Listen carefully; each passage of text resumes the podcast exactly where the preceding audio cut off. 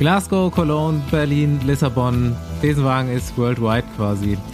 Aber eigentlich doch nur der normale Wahnsinn.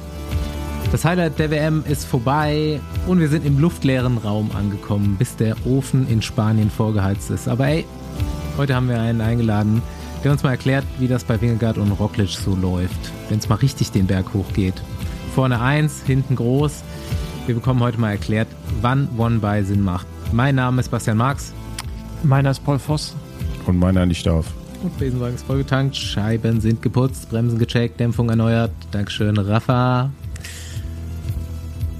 Sulle. Wie läuft's? Ich habe nichts aufgeschrieben hier so im Teil, persönlichen Teil. Es steht nichts drin. Ich war in Schleswig-Holstein Radfahren und ich muss sagen, ist äh, schön. Also ich war mehr als positiv überrascht, muss ich sagen. Also Schleswig-Holstein, wo, ist, wo ist das? Das ganz oben da, ne? So zwisch, das das zwischen den zwei Meeren. Nee, ja, also ein, ein großer Teil ist Ostsee, ein Teil ist Nordsee, ja. Aber also dazwischen. Das, ja, aber schon, aber schon glaube ich, zu zwei Drittel Ostsee anteilig. Ah, egal. Ja, aber ähm, das ist dieses Verbindungsstück zu Dänemark. Richtig, das ist Schleswig-Holstein. Das ist da, wo Bremen drinnen liegt, wo Hamburg drinnen liegt, was nach Geogra Niedersachsen kommt. Geografie. Und das, das ist das, was links neben Mecklenburg ist. Und da wollte ich auch zu meinem Punkt kommen. Eigentlich ist es wie Mecklenburg-Vorpommern halt einfach echt nur wohlhabend. Also Mecklenburg ist ja auch schön, so mit der Seenplatte, auch so wellig und viele kleine Wege. Aber in Schleswig-Holstein hast du halt überall so schöne äh, Klinkerbauten mit so, mit so Rebdächern. Heißt sie Rebdächer? Ja.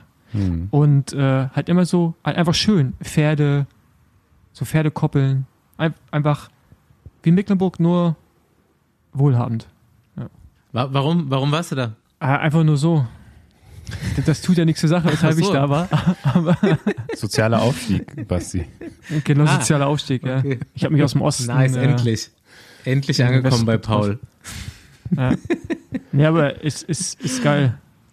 Kann ich, kann ich empfehlen. Da ist mir wieder bewusst geworden, dass halt echt. Ich, ich war da, glaube ich, noch nie. In Brandenburg 200 Kilometer Runde fahren ist halt echt, also das ist Gnadenschuss, ne? Also, also keine Ahnung, lieber einschläfern lassen, weißt du? Ähm, aber da muss ich sagen, war echt geil. Hat richtig Spaß gemacht. Bist du denn äh, auf der Straße gefahren oder Gravel? Na, ich fahre eigentlich nur Straßentraining. Also ich. Hm. Ja. Vor allem gerade, oh, wenn du so Grundlage fahren willst, Grundlage im Gravel ist halt echt schon nicht so. Es ist halt Die schon schwer. erfolgreichen Radfahrer sind halt Straßenfahrer auch. Ja. Wiederholt war, sich äh, dieses Thema. Ja. Äh, ich war hier gestern bei Rund um die Kö, fällt mir gerade ein noch ein bisschen die Prominenz schon da gewesen. Äh, Tim Thorn Teutenberg konnte ich schon direkt interviewen nach seinem. Der ist morgens von Glasgow zurückgeflogen und äh, stellt sich abends schon wieder ans Radrennen zugucken. Chapeau. Ach, der ist gar nicht mitgefahren.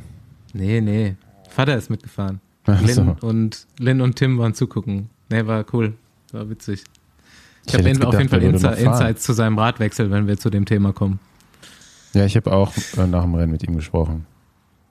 Mhm. Ich glaube, das musste das beste, fast schon das beste Ergebnis oder die beste Leistung auf einem Ersatzrad vom neutralen Materialwagen sein. Gefühlt, ne? Ich glaube, man wechselt da meistens schnell wieder zurück oder kommt nur abgeschlagen, wenn überhaupt ins Ziel. Und äh, also aus Und der war halt Gruppe, halt nicht mehr weit, ne? Äh, aus, in, in der Gruppe, in der er ankommt, wird er noch Dritter mit, mit dem Shimano-Fahrrad. Also das ist schon nicht so schlecht. Geilste war, was er meinte, so, Alter, die Hebel, die haben so nach außen gestanden. Das, das ich konnte gar nicht gerade, also das muss man, der ist ja einfach zu jung grade, ne? Der weiß nicht, dass die so ja. immer aussahen früher. ja, das ja, ist aber, ich habe außen. ich habe aber auch ein Rad zu Hause stehen, wo die Hebel noch gerade sind und das sieht so falsch aus. Es fühlt sich aber auch an, falsch an. Wie, wie nach ja, außen fühlt sich halt an, wenn du hingreifst. Ja, genau. Also du greifst die Schulter so, ausrenken. Ja, du, du greifst ja auch so gesehen nach außen, weil du musst ja mit den Händen so ran, aber ja, ist schon, ja. Sonst mehr, mehr Privates ja. habe ich nicht zu erzählen. Ihr habt anscheinend auch nichts hinzuzufügen. Naja, ist irgendwie nicht so viel passiert in letzter Zeit, glaube ich. Es ist genug passiert, ne? Also es war jetzt mal ein Wochenende zu Hause. Nächste Woche muss ich wieder weg. Ja, Dann sind war, wir schon unseren, unseren halt Weltcup-Leger-Einsatz am Plan. Nee, warte mal. Das können wir auch schon ankündigen eigentlich, dass wir da sind. Ich will auch noch eine Sache ankündigen. Und zwar kommt am Freitag Mastered by Cardier aka Obi Wolf, das, äh, das Island-Video raus auf dem Outside-YouTube-Kanal Oh, abends cool. irgendwann. Ab 20 Uhr guckt einfach mal Ja, rein. es wird land Ist sehr visuell. landschaftlich schön. Ja, also es, ich rede sehr wenig, also es wird euch freuen. Und äh, Dann gucke ich vielleicht auch mal. ja, am- am Ende rede ich nur, da kannst du ja skippen. Äh, aber es sind sehr schöne Bilder und vor allen Dingen, äh, da kommt, da kommt so eine kleine Geschichte drin vor. Okay. Okay, cool. Ich gucke aber immer der- deine Videos, Paul. Die haben wir mit der KI gemacht, die Geschichte. Oder die Arcadia mit der KI. Ich habe Stichpunkte aufgeschrieben und Kadi hat es in eine KI geworfen. Cool. Gut, dass das nicht alle von deinen YouTube-Followern wissen.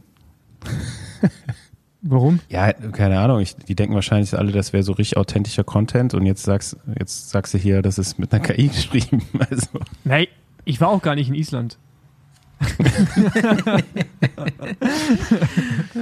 Das Ja, wäre so geil. aber ich- eigentlich äh, so, so, ich habe sowas halb Privates, was ich erzählen kann. Ich war ja jetzt äh, bei den ganzen Events da in Schottland und ich war seit 1994 das erste Mal wieder auf einem Mountainbike-Event. 1994. Ja, Warum 94? da war ich bei den Radwelt, also bei den Mountainbike-Weltmeisterschaften in Kirchzarten. Und jetzt 2023 war ich dann äh, bei den Radweltmeisterschaften in Glentris Forest in Schottland. Sehr, sehr schöne Gegend auf jeden Fall. Deutlich schöner als Glasgow, muss man sagen. Ich war Mhm. völlig, also so habe ich mir vorher Schottland vorgestellt, als ich da hingefahren bin. Weißt du, so fährst du an einer Million Schafen vorbei. Über so ganz schmale Mhm, Straßen, wie genau. du das erzählt hast. Ich bin natürlich viel langsamer gefahren als die Speed Company. Ähm, hab Schafe gezählt. Und äh, muss sagen, so Mountainbike, also Mountainbike-Events sind schon besser als Straßenevents. So. ja.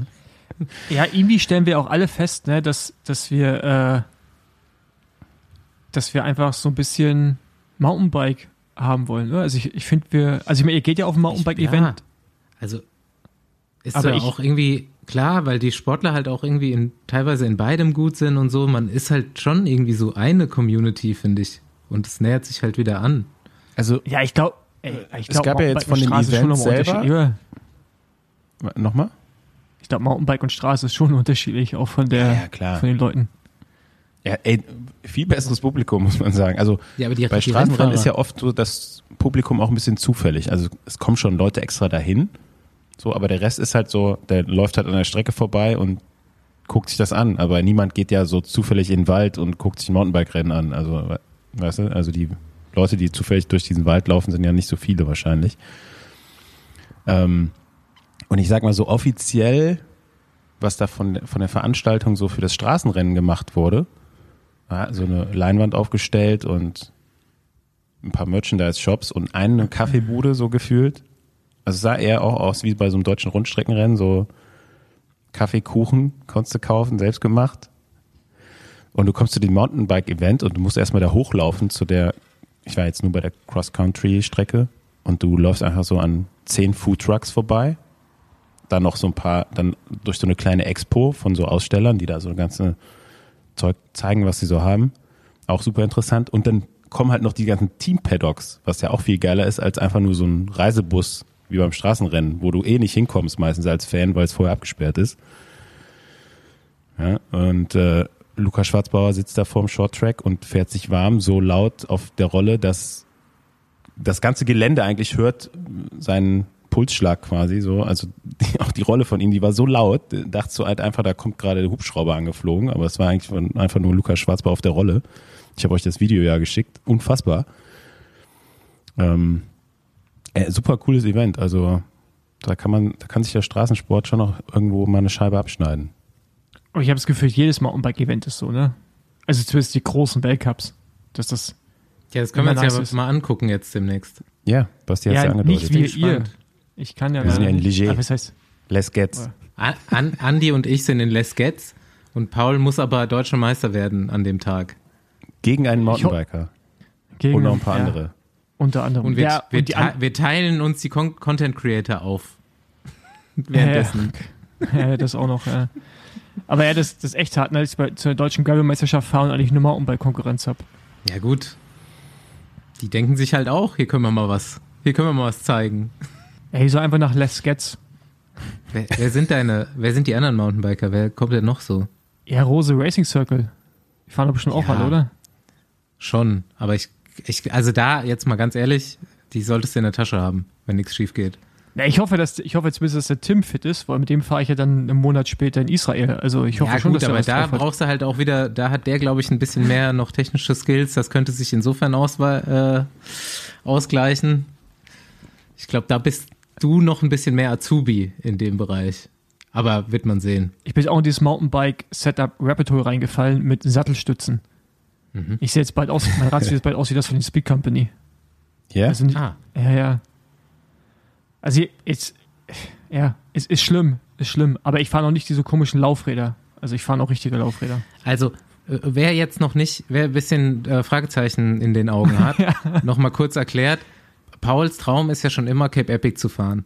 Und jetzt war letztens zufällig bei Rose Racing Circle, was äh, zwei Zweierteams beim Israel Epic an Start schickt, einer ausgefallen und wir haben gefragt, ob Paul nicht einspringen will. Also wir kriegt er jetzt seinen ersten Stage Race Mountainbike Ausflug Israel Epic und danach können wir mal gucken, ob dann der Cape Epic Plan noch intensiviert wird oder abgesagt.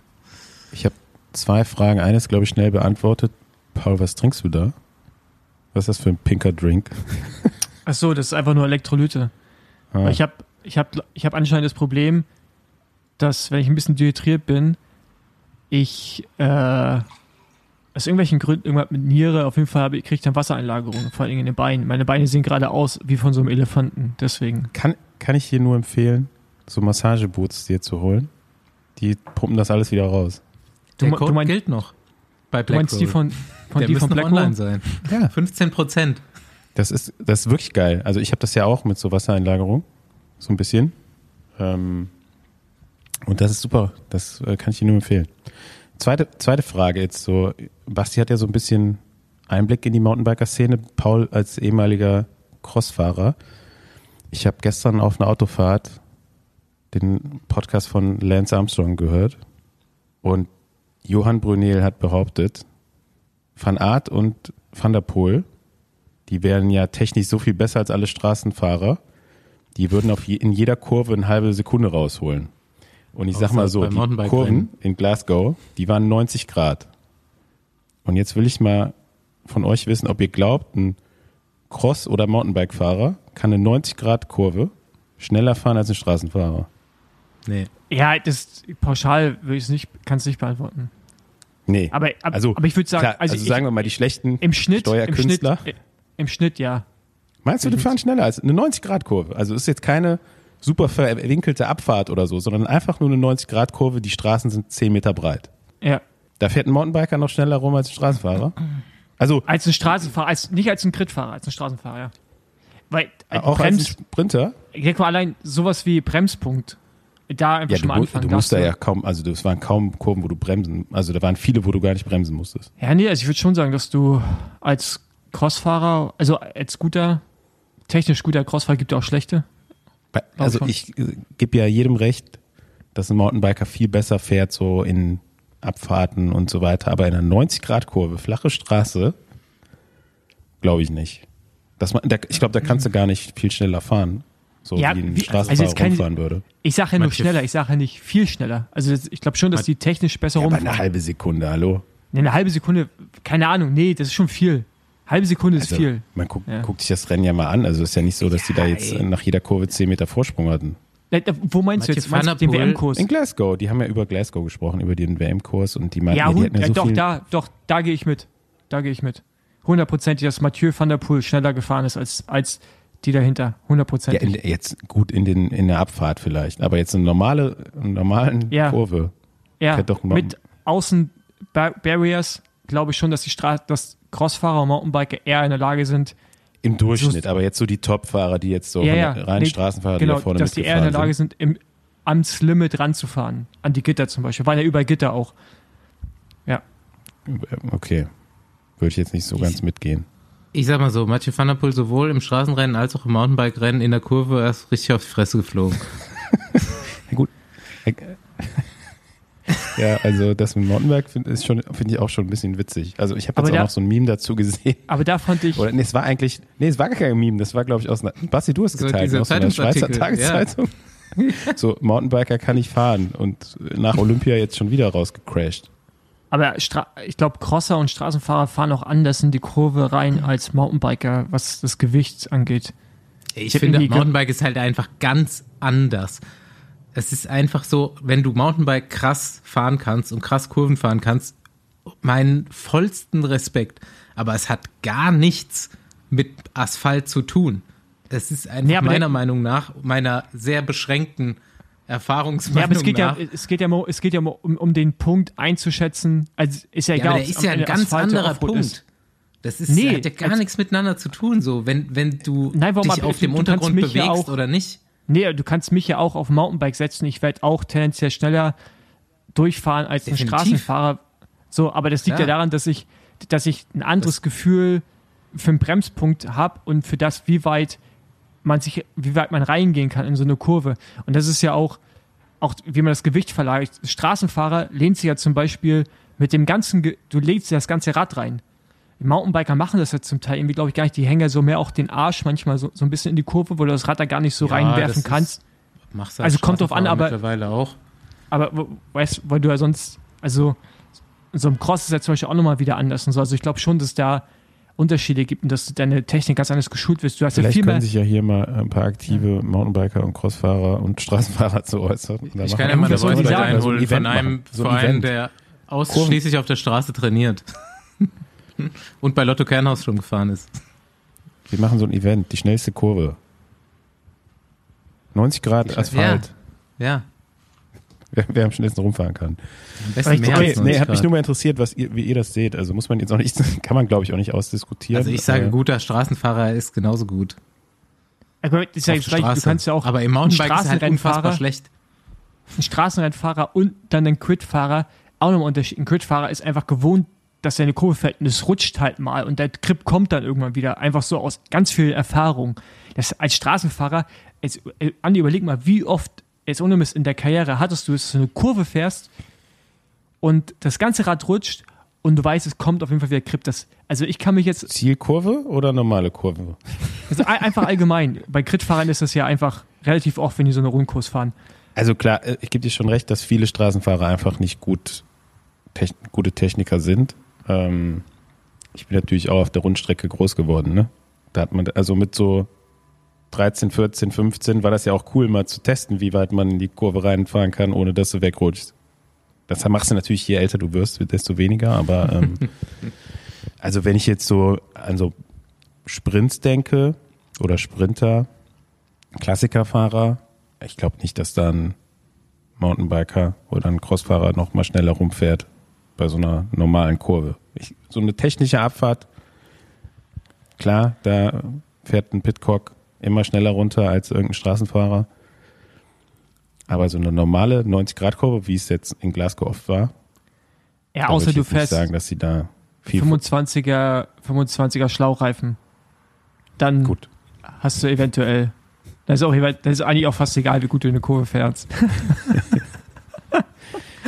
Zur, zur Erklärung, das war das Mats Pedersen Setup im Weltmeisterschaftsrennen. Leider. Back to oldschool. Ey, Ey, beim, mal- nächsten mal, beim nächsten Mal nimmst, gibst du noch einen Schlauch mit. Also, wenn du es nicht so bei ihm das siehst, So sagst um du die Schultern. Kann er sich Ja, um die genau. Schultern binden. Sagst du, komm, Mats, häng dir noch den Schlauch über, über die Schultern und äh, damit das Outfit perfekt ist. Ey, lass mal hier in die Themen reingehen. Äh, völlig, völlig verquatscht hier. Unser Gast wartet schon. Ähm, okay, welche Rennen, welche Rennen haben wir zu besprechen? Das war U23, Straße, es war Frauenstraße, war Junioren, haben wir schon, Junioren haben wir gehabt, aber nicht Zeitfahren. Das Ja, auch eine Zeitfahren war- Medaille gewinnen. Wollen wir einfach Kudos so verteilen?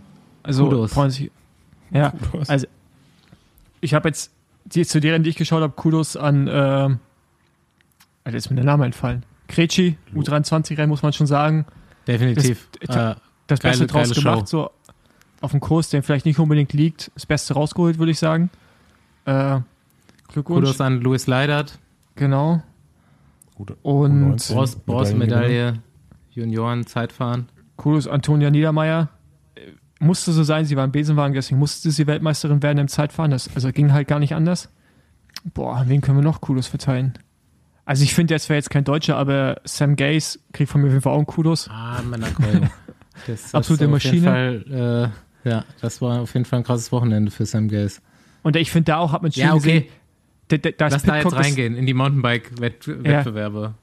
Da- da ist Pitcock und, das- äh, da ist Pitcock das eine Spektrum und Sam Gaze wirklich auf, der, auf einem ganz anderen Ende vom Spektrum, was so Körper Ja. angeht. ey, Ja. ich will niemandem jetzt Ungenüge tun, aber hat Lukas Baum die einzige Medaille für ein BDR im Mountainbike gewonnen? Normalerweise nicht, aber ja.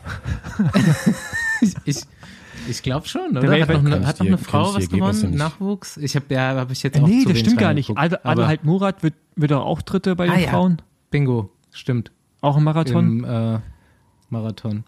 Und sonst Richtig. im Nachwuchs gibt ja noch Downhill und sowas. Ach, keine Ahnung.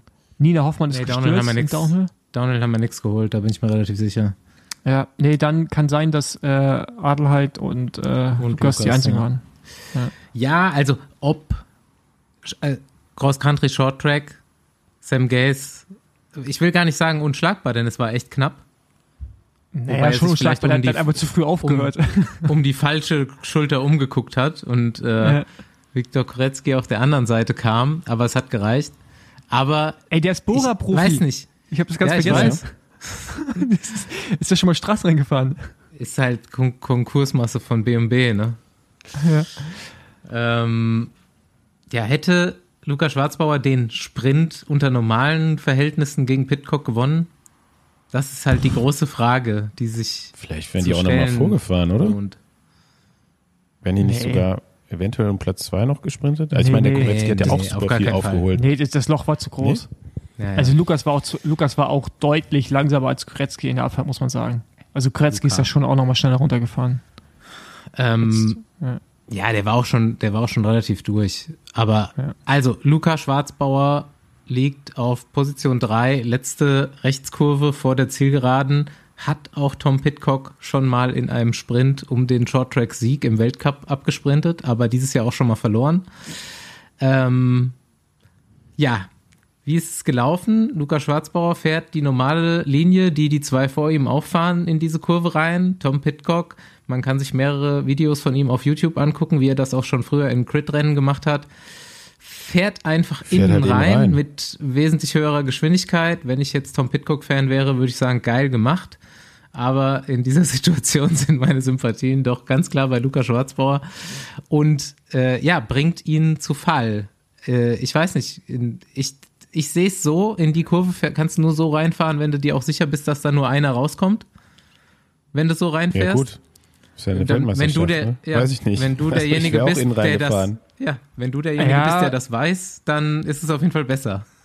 Ich habe es kommen sehen, um ehrlich zu sein, weil ich habe gesehen, wie Pitcock da vor die Kurve schon gefahren Mhm. ist und dachte, okay, gut. Und ich habe irgendwie, Lukas war nicht so schnell in der Kurve auch, ne? Also der hat irgendwie ein Ich bisschen glaube, der hat den auch nicht erwartet, oder? Ich Nee, glaube, deswegen auch- ist er Ich gestürzt. glaube auch, dass der gar nicht damit gerechnet hat in dem Moment. Ja, aber es würde mich trotzdem interessieren, warum er, er war ja wesentlich langsamer und das würde mich interessieren, warum das so war, weil das schien mir jetzt nicht so wie eine All-in-Kurve von ihm, egal.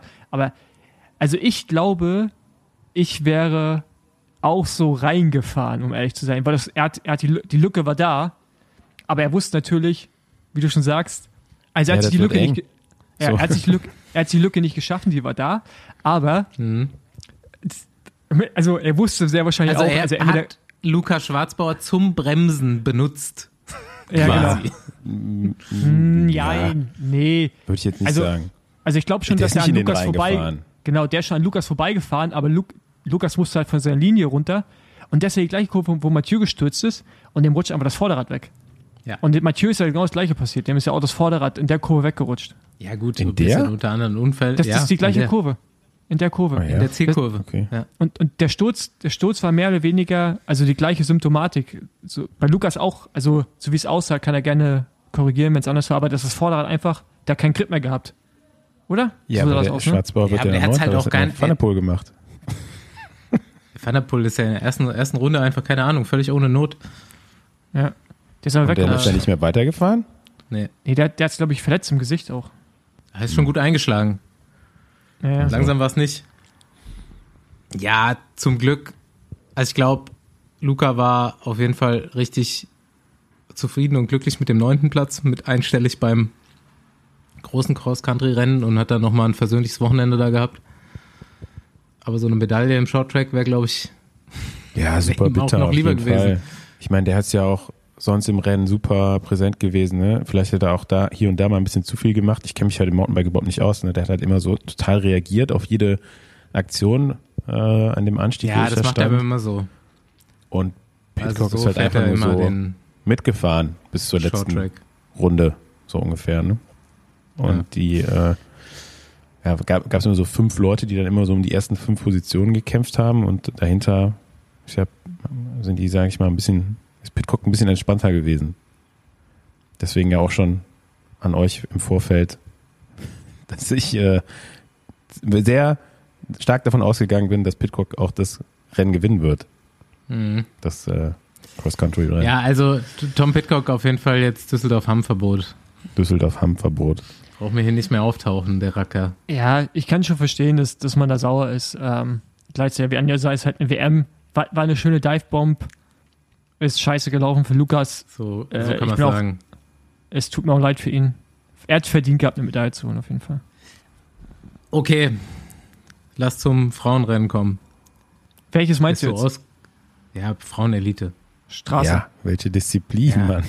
Es ist hier super Straße. Also- WM-Zusammenfassung. Da hätte es jetzt auch WM. Kunstradfahren oder Radball sein können. Ja, wir können auch noch Ey. Cross Country mitnehmen, natürlich. Nee, aber ich habe ich hab kurz, also dazu habe ich irgendwie, ich habe eigentlich nicht, ich würde gerne was zu sagen, so wie Kopecki fährt, aber ich habe Angst dafür, einen Shitstorm zu bekommen. Deswegen weiß ich nicht, ob ich es ob ich's, ob ich's sagen soll oder nicht. Aber Sag, sag's, sag's mir mal leise ins Ohr und dann sage ich dir, ob du es vielleicht umformulieren kannst. nee, ich glaube, ich lasse es einfach. Ähm, aber krasse Rennfahrerin. Also, umschreib's, umschreib's doch. nee, das Ich glaube, kann ich das, nicht was Paul umschreiben. sagen will, kann man nicht umschreiben. Nee. äh, ist, ist, ist, du weißt, was ich sagen will, oder? Ja, Was denn? ich stimme dir zu auf jeden Fall. Ähm, nee, ich glaube einfach, dass Kopecki so mit die abgeklärteste Fahrerin da aktuell ist. So, Mhm. die ist taktisch, so, oder wie man sich im Rennen verhält, doch irgendwie scheint die so ein bisschen einfach besser zu erkennen, was sie jetzt gerade tun muss und was nicht und was auch Sinn macht und was keinen Sinn macht. Und Äh, hat und dazu noch vielleicht einen auch guten nicht so ein Motor. Den, also die, sie guckt nicht so ganz auf die anderen. Also natürlich musst du immer so auf Ja, deine direkten Favoriten, äh, Konkurrentinnen gucken, aber sie fährt so mehr ihr eigenes Rennen, habe ich oft das Gefühl. Und das hast du so oft, äh, ja, dass man, ich sag mal, bei den, den Frauen so ein bisschen auf Fraudeckung fährt. So, ne? Man, hat, man wartet immer so bis, ähm, also die und die losfährt und dann fahren alle erstmal hinterher und Kopecki macht das nicht so ganz. Ich meine, sie ist natürlich auch stark genug, um so ein bisschen ihre eigenen Entscheidungen zu treffen im Rennen. Ähm, aber ja, auf jeden Fall macht sie da viel richtig. Vielleicht ist das auch so ein bisschen so von der Bahn. Man sagt ja auch so, Ba- Bahnfahrer oder Fahrerinnen haben oft eine gute Rennübersicht. Ja, Ähm, ich Aber meine, bei die Gruppe war schon relativ klein am Ende. ja gut, aber sie hat ja auch viel reguliert selber, da muss man sagen. Aber was du auch schon. Mhm. Ja. Aber was ich Und bei ihr ist halt auch eine Gewinnerin. So, ne? Ja. Sie gewinnt halt auch und sie weiß halt auch, wie man gewinnt. Und wenn du guckst, wer sonst noch so in der Gruppe war, die gewinnen halt nicht so oft. Warum auch Ja. immer. Das ist ja bei manchen so, ne? Also, aber was ich trotzdem krass fand, ist, wie davon mal abgesehen, aber auch ihre Attacken, wie sie die fährt. Also die, also die Stabilität im, also es ist alles, wie es aussieht, die Stabilität im Tritt, wie sie die, also die, die fährt ja richtige krasse Power-Attacken. Also es ist jetzt nicht so ein kmh schneller, sondern die zieht durch mehrmals auch und wenn man sich so ein bisschen Anfang des Jahres hat sie ja drüber gesagt, was sie am Training verändert hat und so, da kannst du dir wirklich vorstellen, dass sie 200 Kilometer oder sechs Stunden lang irgendwo durch Flandern da hackt, weißt du, hinterm Roller und halt die ganze Zeit nur so Berge halt auch wirklich hochsprint. Also, ich weiß nicht, wie ich es beschreiben soll, aber die sieht anders aus, auch wie sie attackiert. Weißt du? Das ist nochmal so, das ist für mich aus zum Teil so ein anderes Level an Explosivität. ja, Also es ist, es ist schon, schon Ja, ziemlich ja. krass. So, muss klar, es ist ja äh, in, in, bei anderen Fahrerinnen siehst du es auch, ne? Ich sag mal so, Charlotte Kohl, Lorena Wiebes, die sind ja auch ein Level besser als alle anderen Sprinterinnen aktuell und da siehst du einfach eine ganz andere Power aktuell noch als bei vielen anderen. Ähm, ganz andere Qualität hat halt eine Van Fleuten an längeren Anstiegen oder eine Wollering. Mhm. Ne? Das ist ja, Es sind einfach verschiedene Fahrertypen, aber ähm, du, das sind halt so die dominierenden Fahrerinnen aktuell und die sind halt schon irgendwie nochmal eine Nummer besser als alle anderen. Sind auf jeden Fall meine zwei Wunschweltmeister geworden. Was jetzt? Finde ich. Jetzt? Ja, Kopecki und Van der Poel. Ja, Finde ich, finde ich super für den Sport auch grundsätzlich. ja. Ähm, aber wenn ich echt, also ich kenne sie gar nicht, aber was mich einfach nur so freut, Schweinberger, ne? Ja, Ist Mhm. oder? Brut Ja, brutales Rennen gefahren und auch im ja also auch Zeitfahren beim schon. Zeitfahren, Zeitfahren schon Dritte, aber dann am Straßenrennen echt, also jetzt für mich auch überraschend stark. Ähm, dieses, also die, dieses ganze Gemix da, irgend, alles, was irgendwie mit den Rothoff-Brüdern zu tun hat, irgendwas scheinen die da gerade auch gut zu machen, muss man sagen, auch wenn man sie vielleicht Mhm. aus gewissen Gründen nicht mag, aber so medaillenmäßig oder ergebnismäßig sah es bei denen bei der WM über viele Disziplinen und Altersklassen schon ziemlich gut aus, muss man sagen. Ja, Ähm, Canyon auch wieder grandioses Scouting einfach. Marketing-Scouting. ich glaube, die haben auch im Straßenbereich 75 Prozent der Rennen auf Canyon gewonnen. Oder Mountainbike auch noch. Gaze Nicht, nicht auch umsonst ist das Kaisermaterial. Canyon. Ja. Ja, okay. ähm, Vielleicht ein bisschen weit verbreitet, aber trotzdem muss man jetzt mal Gute- neidlos anerkennen. Ähm, Franzose U23-Rennen übergeben nach dem Ziel. Ich habe es nicht gesehen, aber Das war geil. Erste Kameraeinstellung, der fährt übers Ziel, ist ja noch fast geschnappt worden. Also mh, Morgado, ja echt noch, wie viel hat er Rückstand gehabt? Keine Sekunde. ja, aber ihn Zwei. fast zugefahren. Ich mein, war Melesi. ey. Also, also Ja, Melesi hatte da äh, irgendwie, keine Ahnung, was er auf den letzten zwei Kilometern auf einmal mit dem los war. Oder drei Kilometern. Ja gut, der ist auch stehen geblieben wahrscheinlich, der Franzose. Der war so lang weg und ist äh, wirklich auch komplett all out gefahren und kommt ins Ziel und erste Kameraeinstellung auf den neuen Sieger mit seinen Betreuern außenrum ist einfach, er kotzt erstmal im Strahl auf so ungefähr seine Füße. Also ich bin, Ja. weiß ja nicht, ob ich so ein richtiger Fan von diesem Funkverbot bin. Ähm, soweit ich weiß, wussten die Fahrer halt auch nicht wirklich, wie viel Vorsprung der vorne noch hat. So. Ja klar. Und man dachte ja oft, die fahren jetzt irgendwie nicht zusammen, weil sie nicht, äh, nicht zusammenfahren wollten, aber die hatten auch keine Ahnung, ob wie nah sie jetzt dran sind oder nicht und ob sie fahren müssen oder nicht. Und ähm,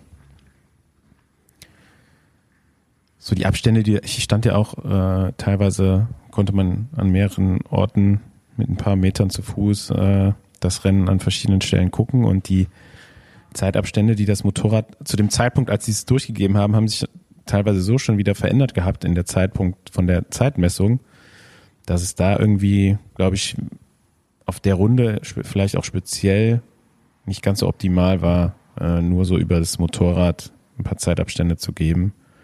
Ähm, und zumal die Fahrer ja sonst immer nur alle 14 Kilometer, alle 15 Kilometer bei der Zieldurchfahrt letztendlich den, den Zeitabstand zum, zur Gruppe davor oder zum ersten eigentlich nur sehen. Ne? Also, naja, Ja, anderes dann, Thema. Auf jeden Fall äh, wären sie noch an- fast rangefahren. Anderes Thema, wo Deutschland? Wir großen, großen Trubel gemacht vorher, dachten, wir haben jetzt die, äh, die Mannschaft am Start, die hier mit um den Sieg oder ums Podium fährt. Leider dann doch gar nicht so gewesen. Jan Lippert lange noch in der ersten Gruppe gewesen mit den Mitfavoritinnen, aber als dann so richtig die Post abging, leider auch nicht mitgehen können. Zumindest habe ich nichts anderes gesehen. Ich habe sie einfach nicht mehr gesehen. Ich weiß nicht, ob es einen Defekt gab. Vielleicht kriegen wir das im Nachhinein noch mit.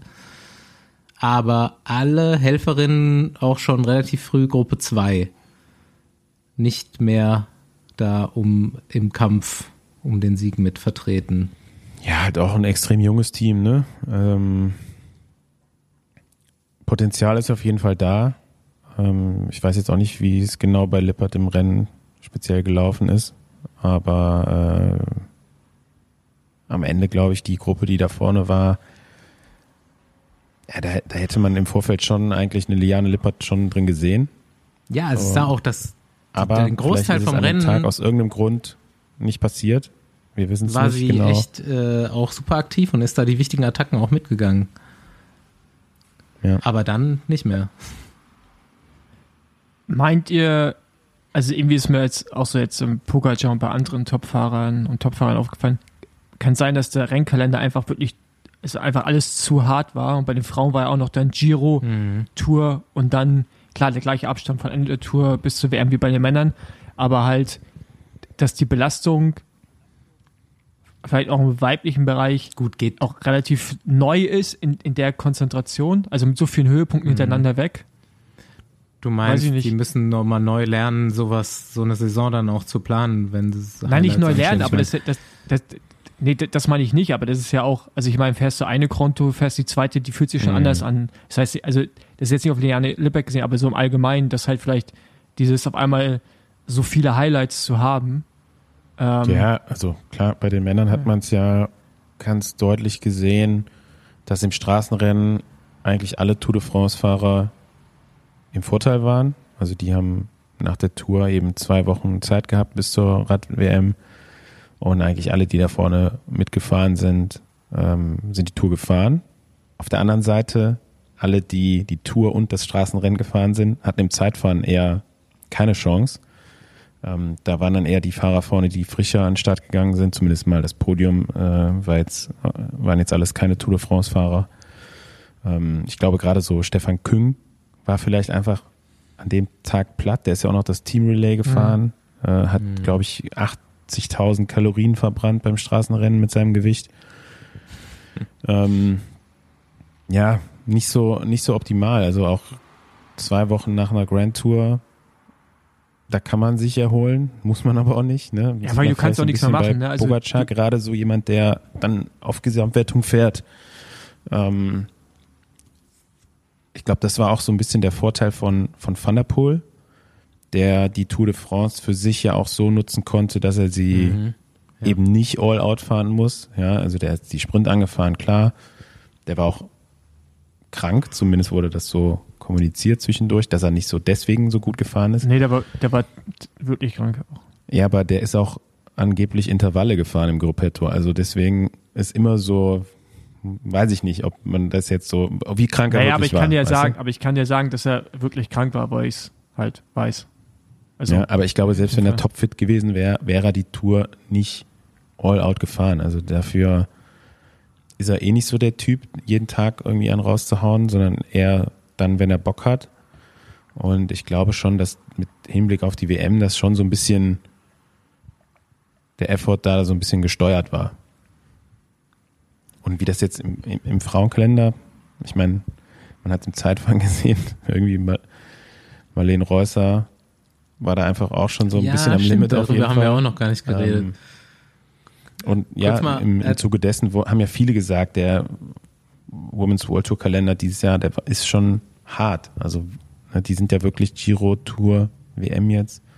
Und die, da Ähm, muss man ja auch die nochmal sagen, die Klassiker. richtig guten sind ja halt tatsächlich Die auch noch immer da, irgendwie ja. weniger als bei den Männern und die müssen halt die großen Rennen auch dann alle abdecken.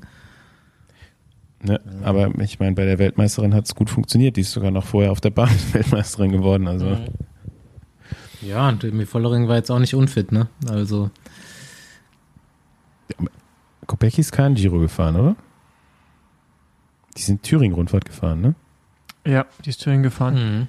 Aber ich meine, jetzt immer, nur weil es bei Paar gelingt, heißt dann, also weißt du, das ist ja genau andersrum, heißt ja nicht immer direkt, Mhm. dass es. Aber ich finde es einfach nur interessant, dass es halt so viele, bei so vielen Top-Fahrerinnen halt einfach die Situation ich- gab, ich dass sie so komplett über den Punkt waren. Weißt du? So, das ist halt, das siehst du relativ selten, finde ich. Für Kopecky war das ja auch das komplette Highlight der Saison. Die hat ja, glaube ich, selber gesagt, dass sie überrascht war von ihrer Form bei der Tour. Die hat eigentlich gar nicht Hm, so hm. auf die Tour gepiekt, sondern auf die WM. Ja, Ja, ich kann der froh, Vollering froh WM sein. nächstes Jahr wieder. Mhm. Ich bin froh, dass die WM nächstes Jahr wieder im September ist. Ja. Ich meine, jetzt hast du noch so eine krass besetzte Vuelta, die Mhm. kommt, aber ansonsten ist die Saison doch jetzt eigentlich vorbei, oder? So alles, was nicht Vuelta ist. Ja. Da gibt es zwar noch so ein paar World Tour Rennen, aber guckt da eh keiner. Ja, ja. Das ist auf jeden Fall. Äh, Ja, Winterpause steht schon wieder vor der Tür. Ähm, ja, wollen wir mal langsam unseren Gast aktivieren? gerne. Ich glaube, wir müssen Jo. irg irgendwann demnächst, wenn wir nichts zu tun haben, müssen wir nochmal so eine Transferfolge machen. Aber wir warten ja eh noch auf die wichtigsten. Den, den wichtigsten Transfer. Wo alle drauf Den, warten. genau. Da warten alle drauf. Blockiert er eigentlich den Markt gerade extrem oder gar nicht?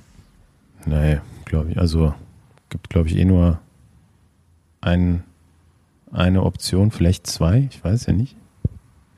Aber es gibt ja auch nicht viele, die es bezahlen ja, aber können. scheinbar, deswegen- scheinbar sind ja bei dem einen Team so ein paar Fahrer on hold. Deswegen mit Verla Vertragsverlängerung. Ja, vielleicht bei diesem einen, so, die sich den nicht einfach so leisten können. Aber also angeblich gibt es ja drei Optionen oder drei Angebote. An- Also nochmal jetzt hier im Kontext. Äh, Es geht um den Transfer, möglichen Transfer von Remco Evenepoel. Ähm, Okay, welche Teams sind das? Da sind Bora, Ineos und Lotto, deshalb bleibt. Oder Sudal, Quickstep.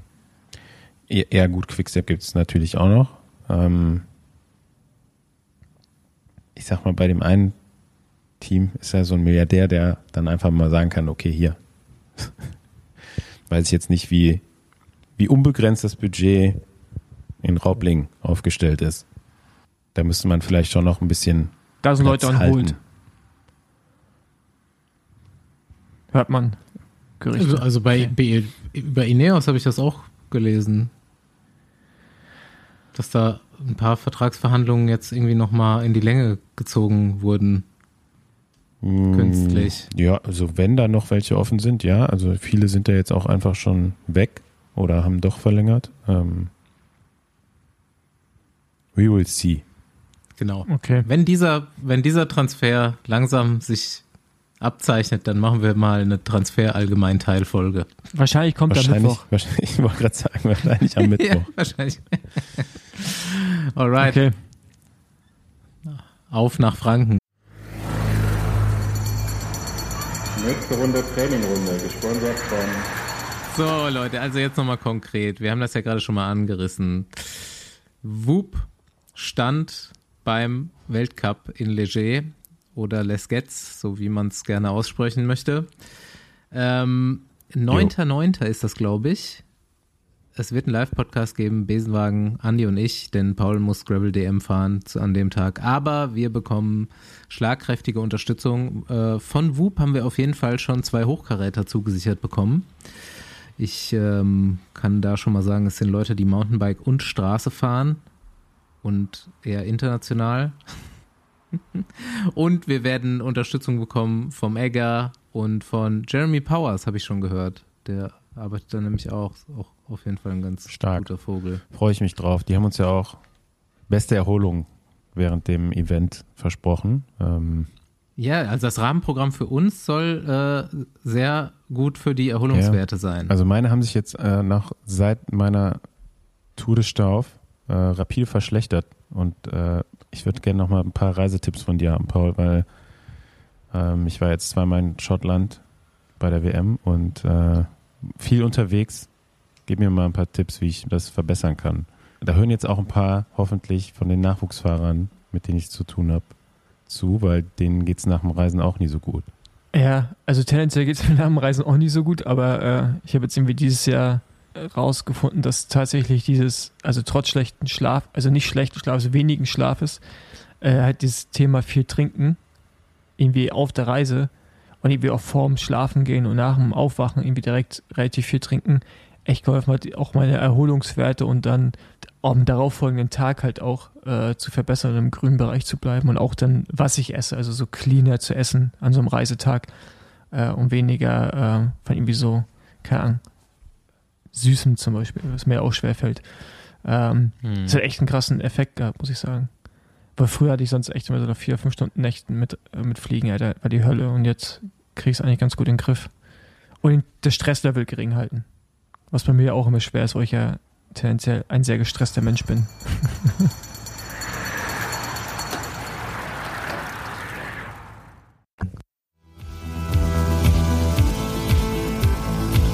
Alright, Besenwagen öffnet die Türen. Ich habe es in der Einleitung schon erwähnt. Ähm, wir haben heute einen dabei, der uns mal erklärt, äh, warum, wenn es richtig steil wird, äh, Wingegaard und Roglic einfach fahren mit einer riesen Scheibe hinten.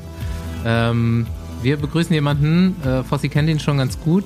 Ich habe ihn jetzt erst äh, in diesem Kontext kennengelernt, aber ich habe heute auch schon so ein bisschen seine Lebensgeschichte angehört.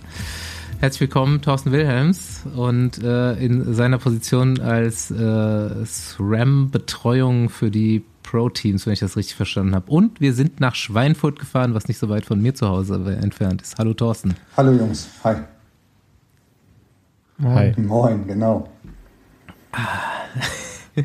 Ja, Fossi, erzähl das mal. Du hast dich schon gefreut, als ich gesagt habe, Thorsten wird unser Gast hier. Ja, ich kenne Thorsten seit, äh,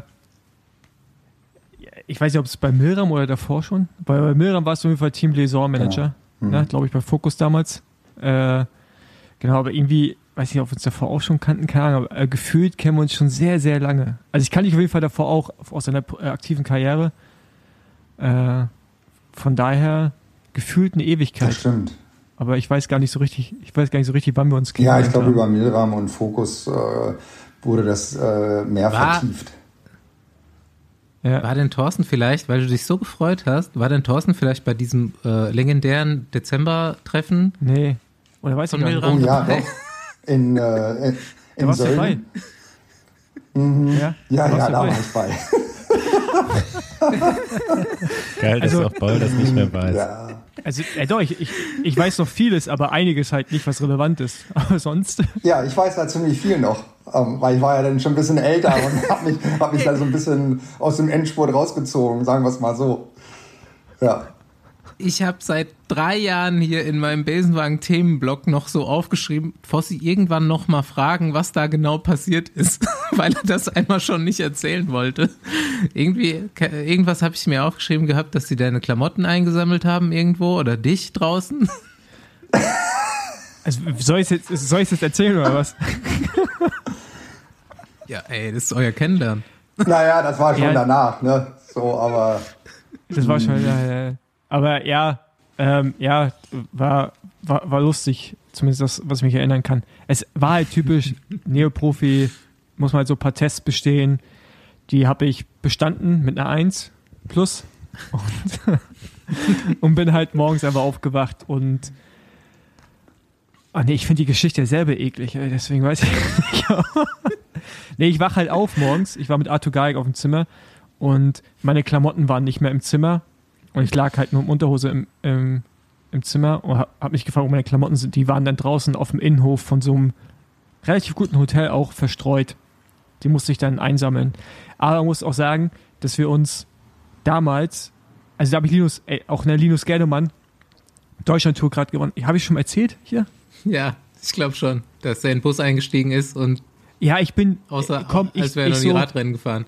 Ja, genau, ich darf Berlin, München fliegen, fühle mich wie so ein Star, weißt du, Inland, Inlandsflug und steig dann in, diese, in diesen Reisebus ein und dann siehst du so Christian Knees, Linus Geldermann, alter Schwede, Alter, also der war ja ein Held für mich. Ne? Das hat sich, also immer noch guter Rennfahrer, aber das hat sich relativ schnell dann gelegt. So wir waren auch relativ schnell auf einem Level unterwegs, auf jeden Fall. auf sehr vielen Ebenen. Äh, ja, das, das, war, das war ein interessantes Wochenende, kann man so sagen. Der erste, der erste Stop, nachdem wir den Flughafen verlassen haben, war auf jeden Fall die Tankstelle und nicht um zu tanken. Also schon um zu tanken, aber halt nicht. Und Thorsten Wilhelms kommt als Focus Liaison Manager dazu und trifft die jungen Profis. ja. Aber ich freue mich, dass der Vertrag danach immer noch äh, gültig war mit Ja, dem Team. ja, Augen, und das mit Augen Sölden aus. ist ja nichts geworden. Strich war es ja eine gute Teamarbeit, das muss man ja sagen. Also damals, hat, es ging irgendwie los oben auf einer Alm. Da sind wir irgendwie mit einem Trecker, glaube ich, hochgefahren oder irgendwas. Und, äh, oder ein Bus, äh, wenn da überhaupt ein Bus hochkam. Und da wurde dann schon heiß gebechert und vom, auf dem Lagerfeuer ähm, Häuptlingstanz abgegeben. Und dann ging es runter ins Hotel und das ähm, endete da ganz schön tough. Also wirklich mit äh, äh, Badezimmer auswienern mit irgendeinem Typen als äh, Breakdancer. Äh, schlimm. Aber ähm, Also das weiß ich zum Beispiel gar nicht. Für mich war es oben vorbei, weil das war auf, glaube ich, zweieinhalbtausend Höhenmeter oder wie hoch immer. Also innen drinne ging es, weil ich musste Trinkspiel mit Fabian Weg mal machen, das weiß ich noch. Irgendwas, wo mit Händen auf ein Getränk halten, keine Ahnung. Äh, ich war aber so nicht mal bei Sam, dass ich es nicht mehr hinbekommen habe.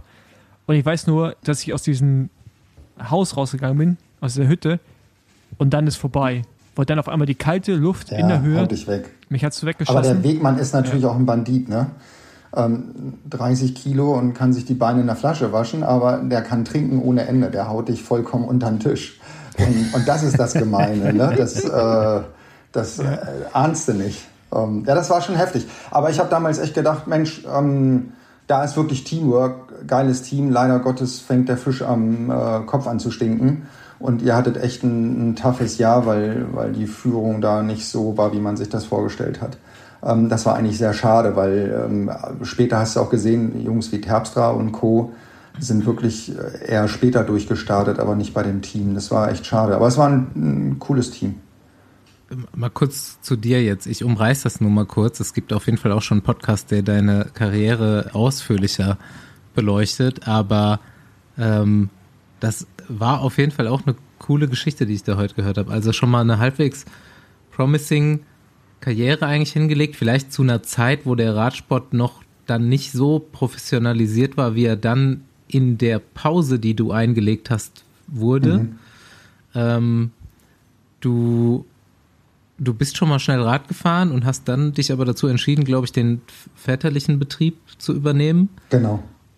Diese Entscheidung dann aber wieder revidiert und hast es nochmal probiert ja. und bist dann echt nochmal irgendwie mit einer sechsjährigen Pause nochmal relativ erfolgreich zurückgekommen. Ja, stimmt. Witzigerweise war ich, glaube ich, im Sprint ähm, in den 90ern genauso schnell wie 2000. Die Diskussion hatte ich auch schon mal mit einem Rennfahrer, ähm, als der uns erzählt hat, dass ähm, er mehr Kettenblätter braucht ähm, das ist dann immer ganz interessant, ähm, dass man so ein bisschen Feedback oder Background auch hat äh, aus der alten Zeit, die man heutzutage immer noch gut gebrauchen kann. Das stimmt. Ja, und du weißt halt auch mehr Sachen zu schätzen, ne? wenn du mal so sechs Jahre raus bist. Und äh, ich war tatsächlich sehr gut unterwegs. 93 hatte ich 17 Saisonsiege und bin dann halt mit solchen Leuten gefahren wie Fignon, Greg Lemond und Bunyo und habe so ein paar in welchen Teams bist du da gefahren? Für Olympia Dortmund mit äh, Zabel zusammen. Das war so mhm. der Vorreiter für, für Stuttgart, Team Stuttgart, was dann Telekom mhm. wurde.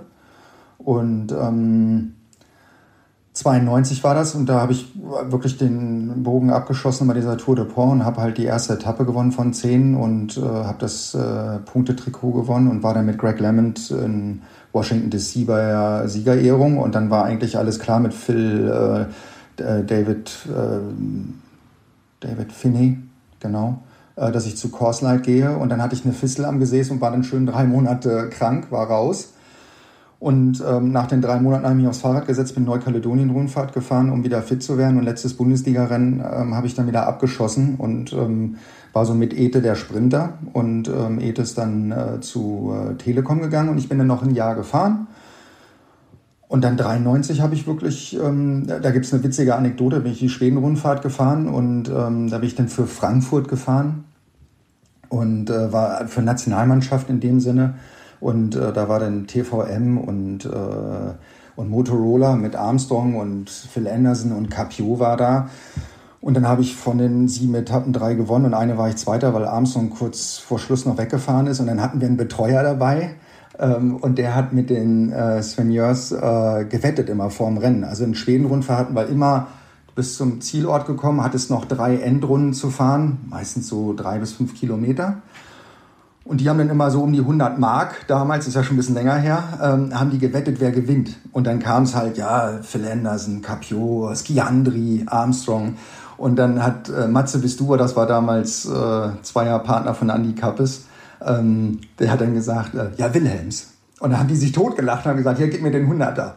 So, und dann äh, irgendwann wurde es dann so, dass wenn wir ins Ziel fuhren und hatten noch drei Runden zu fahren, war es egal, ob ich an Platz 10 war oder an 120. mit schon äh, mit der, äh, ja, mit dem Sack in der Kette, dann hat er immer geschrien, wenn er mich gesehen hat, gewonnen! Aber wir hatten noch drei Runden zu fahren. Und dann ist Armstrong halt bei der allerletzten Runde dann weggefahren. Und dann hat er meine Teamkollegen zusammengeschissen, weil er 100 Mark verloren hat, weil ich dann Zweiter war. Ähm, und aus dem Ding, ähm, ja, war ich mit Motorola damals in Kontakt und dann hat, äh, ich habe Kfz-Mechaniker mal gelernt und hat der Vater gesagt, so Junge, jetzt machst was Vernünftiges, bevor du da irgendwelche... Äh, bevor du irgendwelche schlimmen Sachen machst, äh, du hörst jetzt mal auf. Und das habe ich dann auch wirklich gemacht und dann bin ich eben nach sechs Jahren wieder reingekommen mit äh, 20 Kilo mehr und die haben wir dann in 20 Jahr, in, in einem halben Jahr verloren. Und dann bin ich äh, in Australien äh, gefahren mit Marcel Wüst, äh, Commonwealth Bankside Classic, habe dann auch eine Etappe vor Marcel gewonnen und habe so dann wieder einen Vertrag bei Nürnberger bekommen. Ähm, da war auch eine witzige Anekdote, dann höre ich auf mit Anekdoten. Ähm, bin bei der Dopingkontrolle mit Jans Körz, mit dem bin ich sechs Jahre vorher auch Rennen gefahren, bloß der hat mich nicht mal auf dem Schirm gehabt. Und dann fingen wir so an zu plaudern, weil wir beide nicht pinkeln konnten. Und dann sagt er, ähm, ja, heute habe ich echt so einen Fehler im Finale gemacht, aber man lernt ja nie aus. Ähm, du wirst ja auch in deiner jungen Karriere noch vieles lernen. Wann, wann hast du angefangen? Und dann sage ich so, naja, dieses Jahr im April ähm, hatte ich 96 Kilo und dann hat ein Arzt zu mir gesagt, Mensch, äh, fahr mal Fahrrad, tu mal was. Und dann habe ich angefangen. So. Und dann hat er nichts mehr gesagt. Und dann sind wir eine Woche nach dem Commonwealth Bankside Classic, waren wir in ähm, Surfers Paradise mit äh, McEwen und Co. und sind dann zusammen trainieren gefahren. Hat er gesagt, du blöder Arsch, ich habe dich nicht erkannt. Das war, das war tatsächlich witzig. Ja. Und so bin ich dann halt wieder wieder reingekommen, halt auch nur äh, mit dem Talent des Sprinters halt. Ja. Gute Geschichte auf jeden Fall. Definitiv. Ja, und dann, äh, nächstes Ding, was ich auf jeden Fall nochmal nachfragen will. Ähm, bist ja beim legendären Team Coast gelandet. Ähm, ich denke nicht, dass du die legendäre 2003er äh, Tour de France mitgefahren bist, oder was da auch Nee, dabei? leider nicht. Ähm, Nee, also ne? ich, ich war zu der Zeit in Amerika, bin äh, Super Week gefahren, weil Ulle halt nur Bergfahrer haben wollte und ich als Sprinter hatte mir da schon mhm. was ausgerechnet. Das, das war wirklich ähm, ärgerlich, weil witzigerweise bei Coast, ähm, die hatten alle zwei Jahresverträge und sind gefahren wie ein Sack Sülze im ersten Jahr. Und der hat sich halt da alle geholt. Da war Escartin, da war Casero, da war Zülle drin. Ähm, ähm, die ganzen, ne, die Dänen waren da drin, Heu und äh, wirklich ein super Team. Aber die hatten einen Rennen nur gewonnen. Frank Heu, der war bei den Klassikern auch mal Top Ten. Und ähm, die hatten alle zwei Jahresverträge und einer ist raus. Und dann hat Marcel, war dann Manager, der hat mich dann reingeholt. Also das war wirklich ähm, Glück im Endeffekt.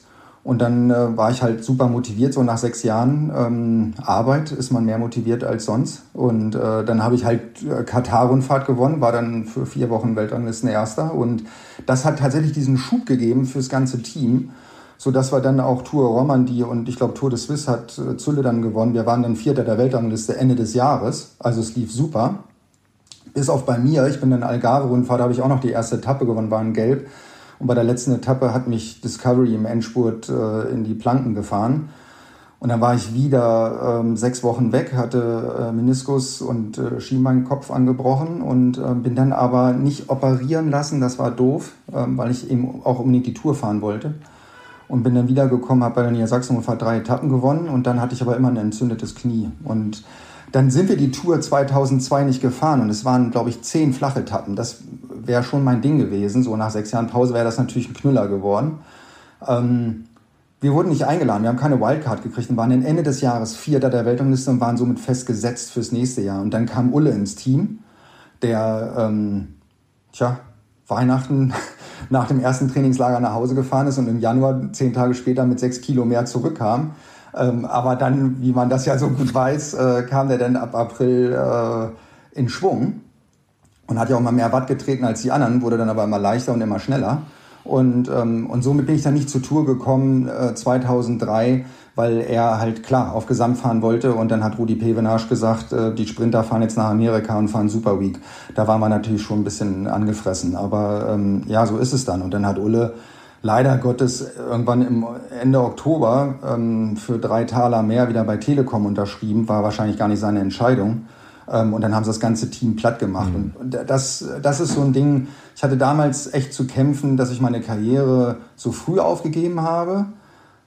Und, und der zweite Wehmutstropfen war dann äh, ja definitiv äh, dann dem doch nicht die Tour gefahren und dass Ulle dann halt wirklich so spät in den Sack gehauen hat und die haben das ganze Team platt gemacht. Und wir waren wirklich, ein, wir hatten eine gute Stimmung da. Dass, also dieses Coast-Team hatte zumindest immer Spaß. Ja, wir sind Banyan-Rundfahrt, als wir dann mhm. pleite waren, mal so drei Monate, äh, bevor Bianchi dann an Bord kam, äh, sind wir Bayern-Rundfahrt gefahren und haben abends gegrölt und haben Bier und auch tatsächlich mal einen Schnaps getrunken in der Bayern-Rundfahrt, haben aber trotzdem eine Etappe gewonnen und dann kam, kam Udo Bölz an den Tisch und hat gesagt, Jungs, also, wenn ihr eins habt, ihr habt zwar keine Kohle mehr, aber ihr habt Arsch in der Hose, ihr habt Charakter. Ja, ihr kommt hierher, trinkt ein Bier und gewinnt trotzdem noch eine Etappe und wisst nicht, wie es weitergeht. Das war schon echt heftig. Und dann kam halt Bianchi und, ähm, und hat uns dann halt im Juni wieder übernommen. Aber wie gesagt, das Team war eigentlich, ähm, ja, war ein gutes, guter Spirit.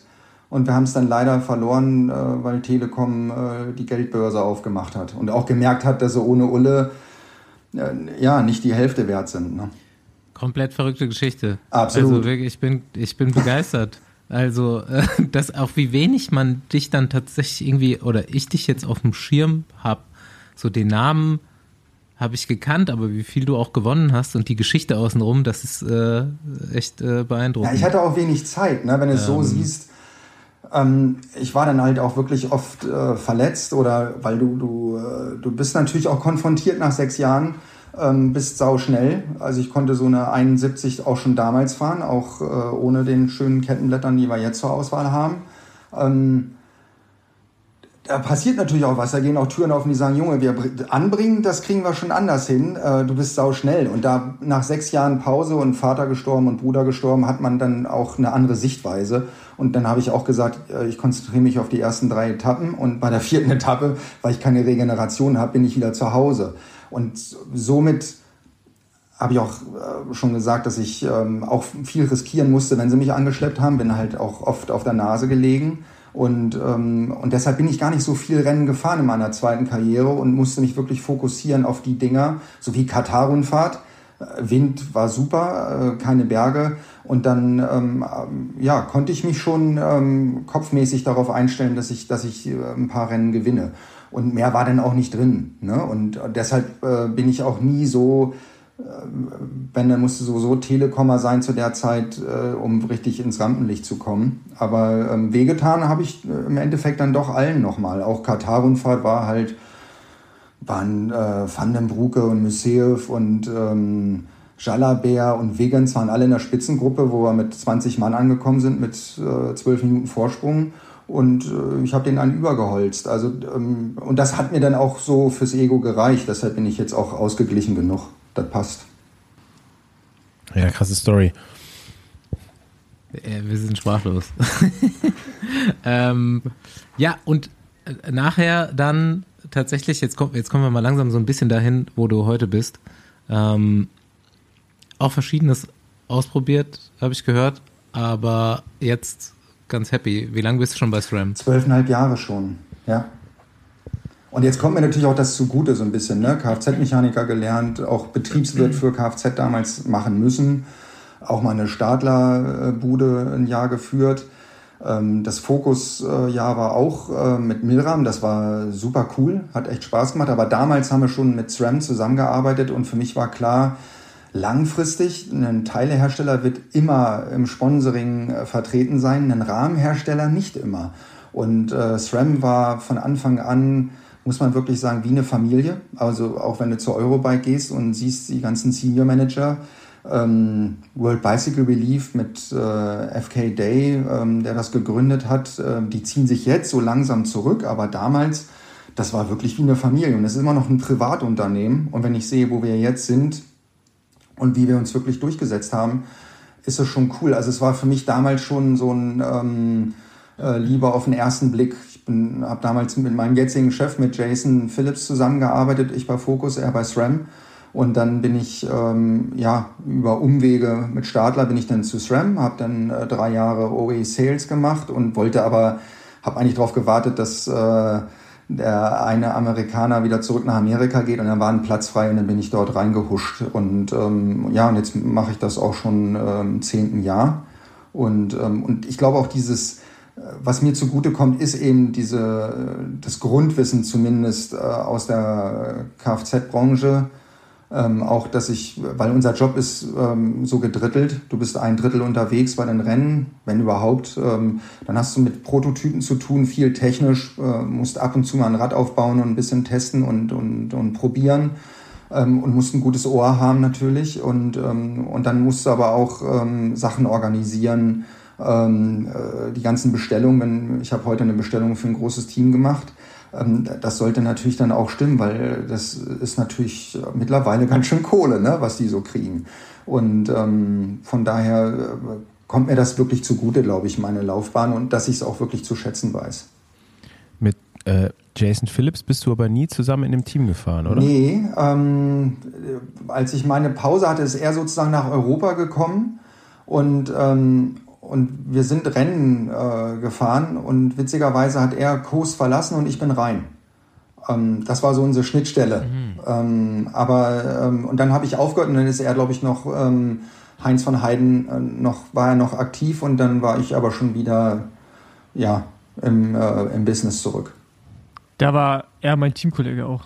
Also Jason kenne ich, ich auch schon sagen, ewig. So, ja. Radsport ist halt echt ein, ein, klein, ein kleiner Total. Kosmos. Auch wenn du jetzt siehst, ne, wenn ich bei Rennen bin, also ich habe ganz viele Mechaniker noch, die waren meine Mechaniker, kommt mir auch zugute.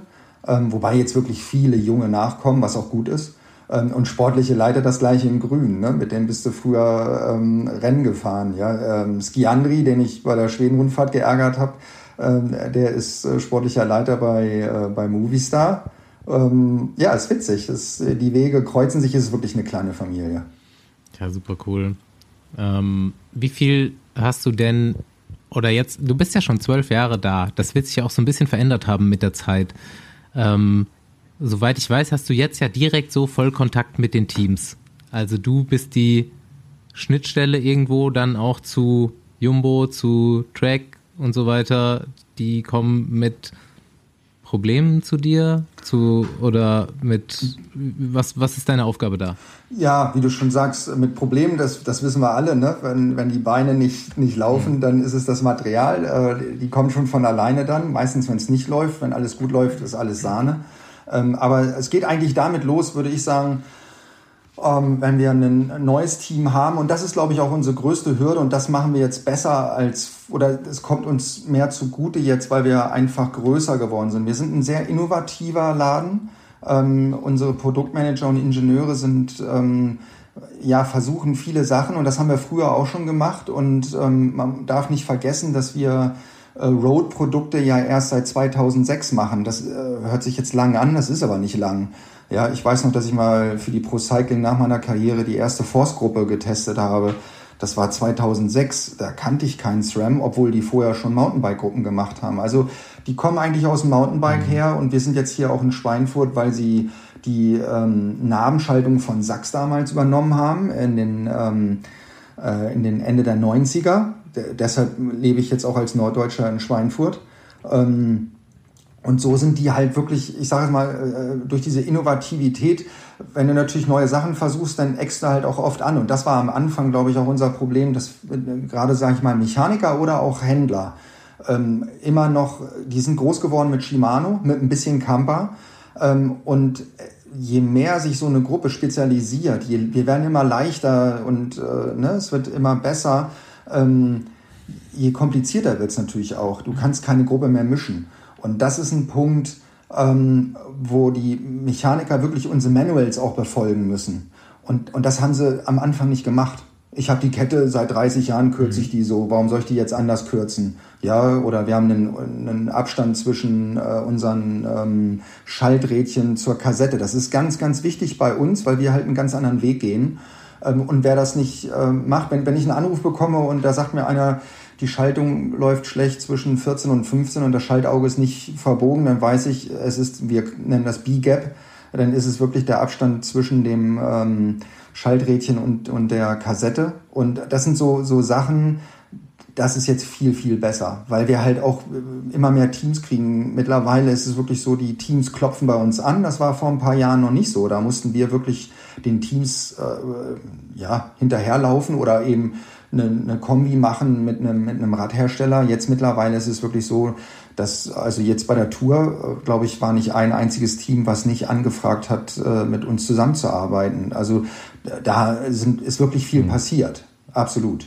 Und das war am Anfang nicht so. Also am Anfang, ich, ich habe auch die ganz schlimme Zeit miterlebt. Ähm, mit Arge Dessert auf äh, Discbreak gehen, ähm, ja, da kommt Freude auf. Ähm, da, da gebe ich euch ein geiles Beispiel. ähm, ich war im, äh, im Urlaub mit meiner Familie und Ende des Jahres und da war noch Tour de Limousin und dann hatte ich einen Ingenieur aus Colorado und einen äh, Kollegen auch vom äh, Road Racing Team äh, aus Chicago, die kamen rübergeflogen und wir haben sechs Räder Disc-Brake-Räder aufgebaut im Servicekurs für Arge Dessert. Und ähm, alles war für diese Limousin-Tour äh, als Testfahrt äh, geplant. Ähm, ich komme mit meiner gesamten Familie ins Hotel. Ähm, die beiden Jungs aus Amerika sind da. Äh, das Team kommt. So, Truck kommt, wir machen Truck auf. Wo sind jetzt die Räder? Ja, die sind doch drin. Ja, die Disc-Brake-Räder. Ja, die sind noch im Servicekurs. So, dann ist einer über Nacht zum Servicekurs gefahren, haben die die Räder überhaupt nicht mitgenommen und dann haben wir die Räder geholt und haben dann mit Disc Brake angefangen. Also ähm, die harte Zeit habe ich auch hinter mir und dann wird natürlich nur geheult, weil es äh, 280 Gramm mehr hat. Und wenn du jetzt einem sagst, äh, fahr mal mit deinem alten Rad zu Hause auf ähm, Felgenbremse, dann haben sie Pipi in den Augen, weil du merkst erst immer den Unterschied, wenn du wieder zurück musst, nicht wenn du dich verbesserst. Und, ähm, und, und die, mhm. die Zeiten ja, formen dich auch. Und auch SRAM hat damals äh, keine Elektrogruppe gehabt, als ich im Sales war. Ähm, da hatte Shimano Elektrogruppe, wir hatten sie nicht. Und ähm, das war eine harte Zeit, weil es wurde von uns äh, verlangt, obwohl unsere äh, manuelle Gruppe wirklich sehr, sehr gut war, die Force One für Cyclecross, whatever. Aber ähm, wir haben dann wirklich, und das war der richtige Weg, länger gewartet und wirklich was ganz Neues, Innovatives, eben das Wireless, äh, die Wireless-Schaltung auf den Markt gebracht. Ja. Und ich glaube, das war, es waren schmerzhafte fünf, sechs Jahre ohne Elektrogruppe.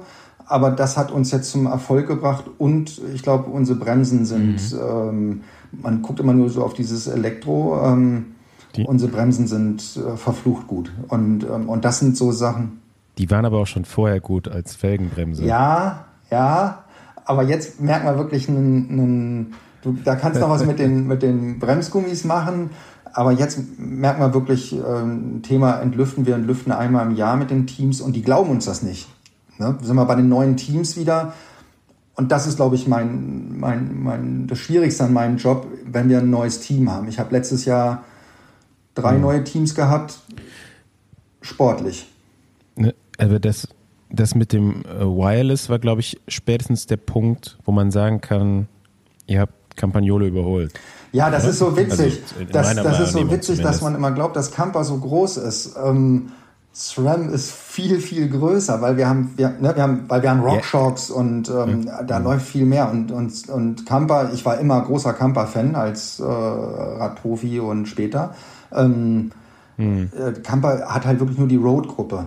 Und, ähm, und mit dem, ja. ähm, ich würde sagen, wir waren vorher schon mit der SRAM Red, haben wir den schon wehgetan. Und wir haben, da hast du vollkommen recht, wir haben mehr Camper-Kunden äh, abgeholt als Shimano und dann mit Wireless haben wir die Shimano-Kunden bekommen. So, so würde ich mhm. sagen. Und, ähm, mhm. und, und, jetzt, jetzt brechen wir es ja erst runter, weil wir wurden früher mit der manuellen Gruppe auch immer nur als Red-Gruppe gesehen. Force und das hat alles nicht interessiert. Es war immer nur Red oder die sind wirklich auf Ultega gegangen. Und jetzt haben wir halt wirklich die Gruppen, wir sind jetzt bis zur Apex Elektro runter und die ist, schaltet genauso gut wie die Red, ist bloß schwerer ähm, wir haben jetzt wirklich Alternativen mhm. und, und ja, das ist, ich glaube, das ist auch der Erfolg, der aber auch so ein bisschen daher stammt, aus den alten Jahren, ähm, Produktmanager haben gern äh, die Gruppen gemacht, die sie selber cool fanden und äh, es wurde immer mehr zugehört. Und, ähm, und das machen wir jetzt richtig und das sieht man ganz krass mit, mit Jumbo, ähm, die wirklich ähm, was wirklich wenige vermuten, uns gesucht haben und ähm, mit uns zusammen was machen wollten, ähm, weil wir wirklich, und ich glaube, das ist unsere Stärke, diese Service-Stärke, dass wir ähm, mittlerweile hier in Schweinfurt äh, sind wir zu dritt, dann haben wir Jason noch in Köln, haben wir zwei Amerikaner und wir sind bei den Rennen, wir hören zu, wir haben einmal die Woche einen Call mit unseren gesamten Produktmanager, Kategoriemanager, mit unseren ganzen Ingenieuren und, und die kriegen das ganze Feedback, die kriegen Reporte, und äh, sonntags gucken die alle, alle online die Rennen. Und wenn ich mal nicht beim Rennen bin äh, und da ist irgendwas, und wenn es nur ein Platten ist, äh, kommt sofort eine Meldung, was ist da los? So, also die sind, SRAM ist wirklich, äh, ja, die brennen. Und, und ich glaube, das ist der Erfolg. Ja, ich kann es nur aus dem, aus dem Gravel jetzt irgendwie beziehen, die Erfahrung, weil ähm, also auch bei fast jedem Rennen, also international relevanten Rennen, ist irgendwie ein SRAM-Mechaniker oder Mechanikerin unter, unterwegs oder für mich dann vor Ort auch verfügbar. Äh, Shimano Support siehst du eigentlich nie. Und ich sehe es dann auch immer, dass dann so Shimano-Athletinnen, die ich irgendwie kenne, dann auch mal immer mal so fragen. Aber ich meine, das ist dann auch normal, aber das ist schon krass, wirklich, dieser Support und dann auch, was ich auch nicht vermutet hätte, dass halt, jetzt kann ich habe da so Requests Richtung so Achsbreiten bei Time-Produkten und sowas, ne? Die werden halt äh, tatsächlich aufgenommen und dann halt versucht, das irgendwie zu realisieren. Und Time gehört ja auch zu, zu diesem ganzen SRAM-Kosmos dazu. Und das stimmt schon, der Support bei Rennen äh, ist schon echt nochmal äh, ziemlich krass, muss ich sagen. Ja, und auch wieder direkter Kontakt zur Firma dann irgendwie ist für mich, ja. Ja, wir haben äh, Beispiel Jumbo ist tatsächlich so, die hatten letztes Jahr ein paar Kettenüberfälle und ähm, es wurde halt nicht zugehört. Ich mag das nicht äh, negativ über andere zu reden. In dem Fall, äh, auch bei uns läuft nicht alles Sahne, das wissen wir in der Vergangenheit, aber man sieht es ja jetzt. Ähm, es, es, läuft und, und es ist wirklich, weil wir, ähm, weil wir nachbessern. Also wir haben auch mit unserer neuen ähm, unser, mit unserer neuen Access-Gruppe vor äh, fünf Jahren mit Track angefangen. Und da waren die Diskussionen auch sofort, weil wir den Zehner ins Spiel genommen haben und hatten kleinere Kettenblätter. Wir brauchen die großen Kettenblätter. Und, ähm, und das mhm. war halt, wenn wir ganz ehrlich sind, gegen unser Konzept. Weil das war genau das Besondere, dass wir mit dem Zehner Ritzel, was wir vom Mountainbike ja schon hatten, ähm, brauchten wir nicht mehr so große Kettenblätter vorne und hatten eine viel größere Range. Das heißt, wir hatten immer noch mit dem Zehner einen dickeren Gang mit als kleines, als großes kleines Kettenblatt.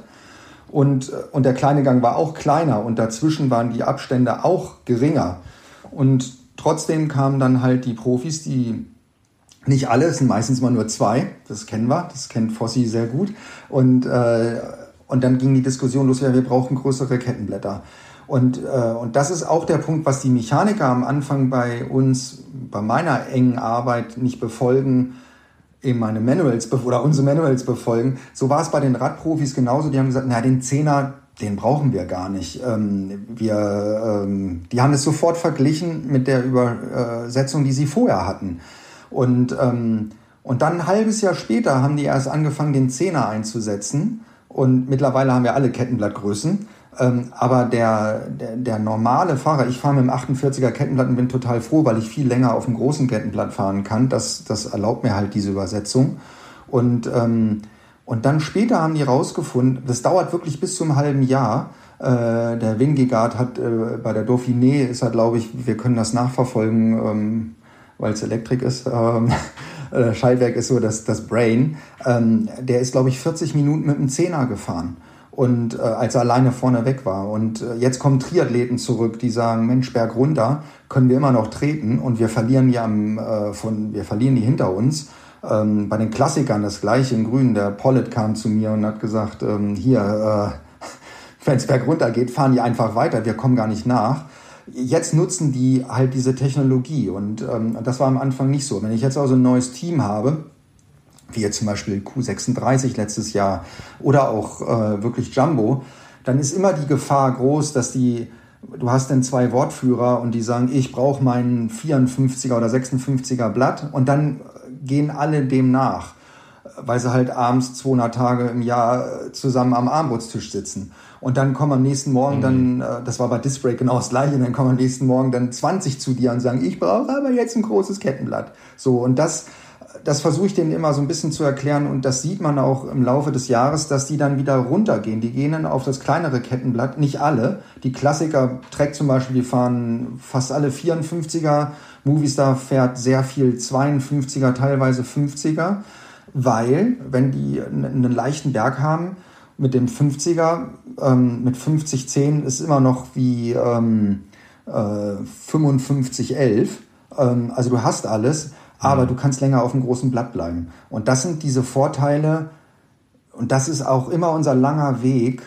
Ähm, am Anfang ist immer sehr viel Skepsis und dann merken sie auf einmal, oh, das funktioniert, das läuft.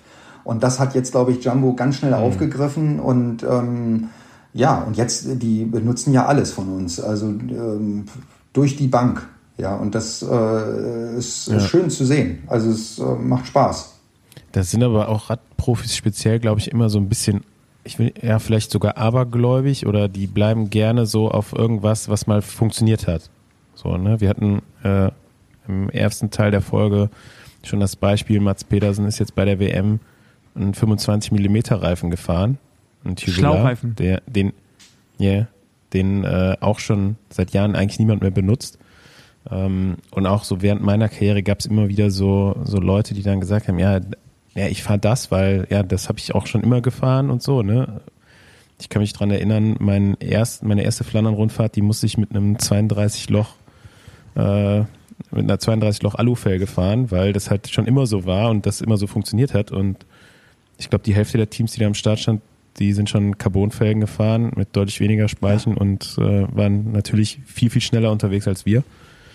Ähm, ich glaube, da ist der Radsport halt manchmal so super konservativ einfach ähm, Neuerungen gegenüber. Also ich ist, ja für mich genauso, ne? Als damals SRAM so auf den Markt kam, da hat man sich mir gesagt, okay, was ist SRAM? Dann, wie du gesagt hast, eine Mountainbike. Okay, die haben mal Mountainbike-Sachen gemacht. Und dann ist man erstmal so ein bisschen skeptisch. Und mit der Zeit merkst du dann halt, ähm, ja, okay, das kann auch trotzdem funktionieren, auch wenn es neu ist, ne? Und äh, gerade hier, wir als Besenwagen werden ja immer so, wir kriegen ja teilweise echt so Zuschriften, ja, ihr, ihr seid immer so anti-SRAM. Ne? Aber also ich bin auch meine Hälfte, die Hälfte meiner aktiven Zeit bin ich SRAM gefahren. Ähm, und Zipplaufräder fand ich auch schon Ey, immer gut. ich bin nicht anti-SRAM, das muss ich jetzt hier nochmal äh, Paul ist nicht. Anti-SRAM, nee. Also ich bin wirklich nicht anti-SRAM. Das- Thorsten, Nein, um das ist. Willen. Aber nein, wir, wir, wir kriegen sie alle. Wir kriegen sie alle. Nein, aber das, du hast wirklich, äh, du hast, Ich bin übrigens auch schon die erste SRAM gefahren, damals bei Heinz von Heiden. Waren, waren wir eins der ersten auf Fokus, Fokusrad mit, war das Fokus? Ja, war Fokus, das erste Carbon, erste Carbonrahmen mit SRAM dran. Äh, Ich mit hatte der auch die erste. Red. so, da haben wir es. Nein, du hast aber Die erste Red. Aber hast vollkommen recht. Ähm, es ist wirklich so, dass äh, Road ist sowas von konservativ. Ich würde wirklich sagen, der, der ähm, schwierigste Wechsel war wirklich Disc Brake, was ich so in den letzten zehn Jahren mitbekommen habe. Und äh, was wir jetzt, was, wo du Laufräder ansprichst, wir sind jetzt bei Hookless. Und, ähm, und da sind am Anfang die Reifenhersteller gar nicht nachgekommen, weil du brauchst spezielle Reifen für, für Hookless. Und äh, auch da sind, sind die Jungs super kritisch. Ähm, merken dann aber auch irgendwann, äh, wenn sie, jetzt sind wir wieder bei dem Thema, äh, fahren dann mal was anderes, was für ein Riesenvorteil Hookless auf einmal ist, wie, wie viel, wie komfortabel die sind. Wir fahren mit Hookless 3,8 Bar anstatt 7,5. Ähm, und die Dinger laufen und haben Grip und alles. Und ähm, Mats Pedersen, erklär mal den Unterschied bitte kurz. also du hast normalerweise, es gibt ja die Schlauchreifen, die du kleben musst, was ja, wo ich mit groß geworden Ja, ja, bin. klar. Und dann kam ja so ein bisschen Clincher. Clincher, also die Drahtlaufräder, die haben halt so ein Felgenhorn, wie man es bei normalen Rädern auch kennt. Und ähm, Motorräder und Autos und auch Flugzeuge haben Hookless. Das heißt, die haben gar nicht, ähm, äh, die, die sind ganz gerade, die Felgen. Und äh, deshalb muss der Reifen auch nach DIN hergestellt werden. Und er muss auch die, äh, die Beat, des, des Felgen, die Felgenwulst muss halt viel stabiler sein. Du kriegst den auch ganz schwer drauf, also mit Technik. Und dann kommt da auch eine Milch rein, wie bei äh, Tubeless. Ähm, aber der Reifen ist viel breiter. Das heißt, das Innenbett der Felge ist viel, viel breiter. Also wir haben ein Innenmaß jetzt von 25 Millimeter, was man früher beim Mountainbike hatte, so ungefähr.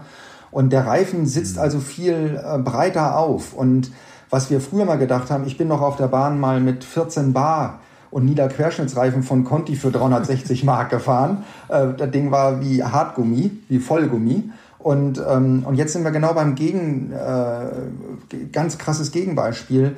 Ähm, je schmaler ein Reifen ist, genau das mit Mats, was du sagst, mit 25er ist, ist fährt keiner mehr.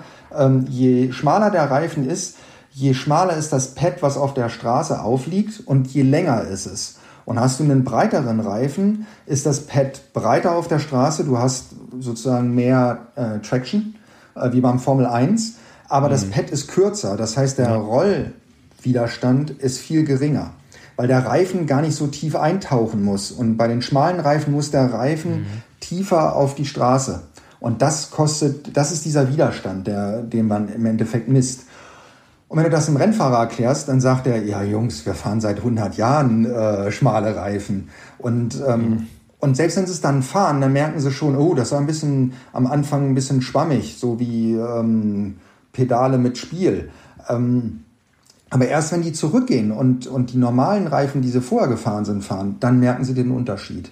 Und das ist, ist wirklich krass. Ja. Aber, und das sind Sachen, das braucht an Zeit. Mountainbike, wenn du denen was mhm. vorschmeißt, die machen es sofort. Ne? Das ähm, äh, Rennen. Oder Triathlon. Ja, Triathlon, hast du recht, die probieren alles aus. Das Schlimme ist, die probieren es selber aus, ohne Bescheid zu sagen. Ich mache die ganzen Triathleten. Und ähm, da kann ich euch sagen, da kommen äh, Dinger zustande, das ist ein Traum.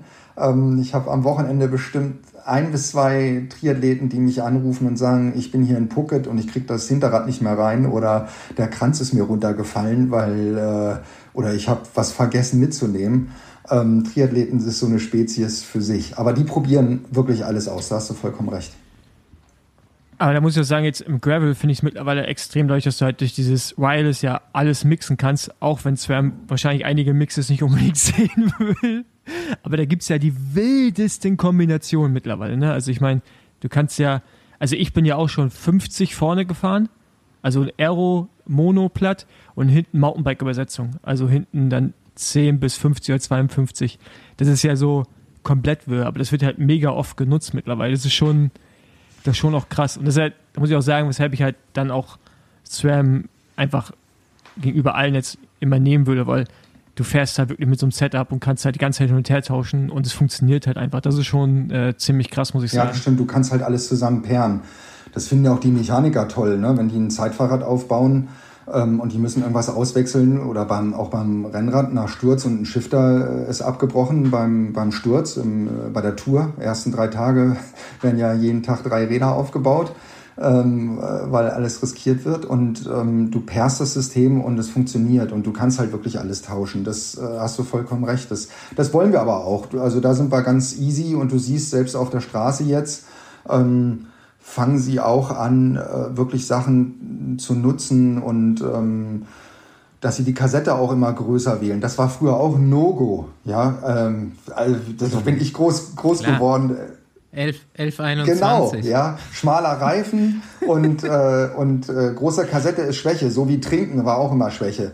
Und so ist es auch mit der Kassette. Ja, eine, eine große Kassette bis zur verrückt. Und äh, witzigerweise der ähm, Contador, der hat damit angefangen der war der Erste, der sich ähm, aus einer SRAM-Kassette so ein 30er zusammengefeilt hat. Und, und so ist diese, wir haben sie Wi-Fi genannt, äh, Wider, Leiter, äh, langer Cage, ähm, größere Kassette. Das kam eigentlich von, äh, von Contador. Und, mhm. und jetzt siehst du halt wirklich, dass du dir die Übersetzung, wenn du hinten, das ist ja mal das, was man immer denkt, vorne wenn du einen Zacken äh, hinten änderst an der Kassette, ist das so wie vorne drei Zacken. Ne? Also das äh, viel größeres Kettenblatt ist gar nicht so viel mehr, als wenn du mhm. hinten was änderst. Und ähm, ja, und mittlerweile mit dem Zwölffach, was wir haben und dadurch, dass, wenn du den Zehner hast, haben wir halt wirklich eine durchfließende Kassette. Ja, das, ähm, du hast halt wenig Sprünge. Das ist schon, schon cool.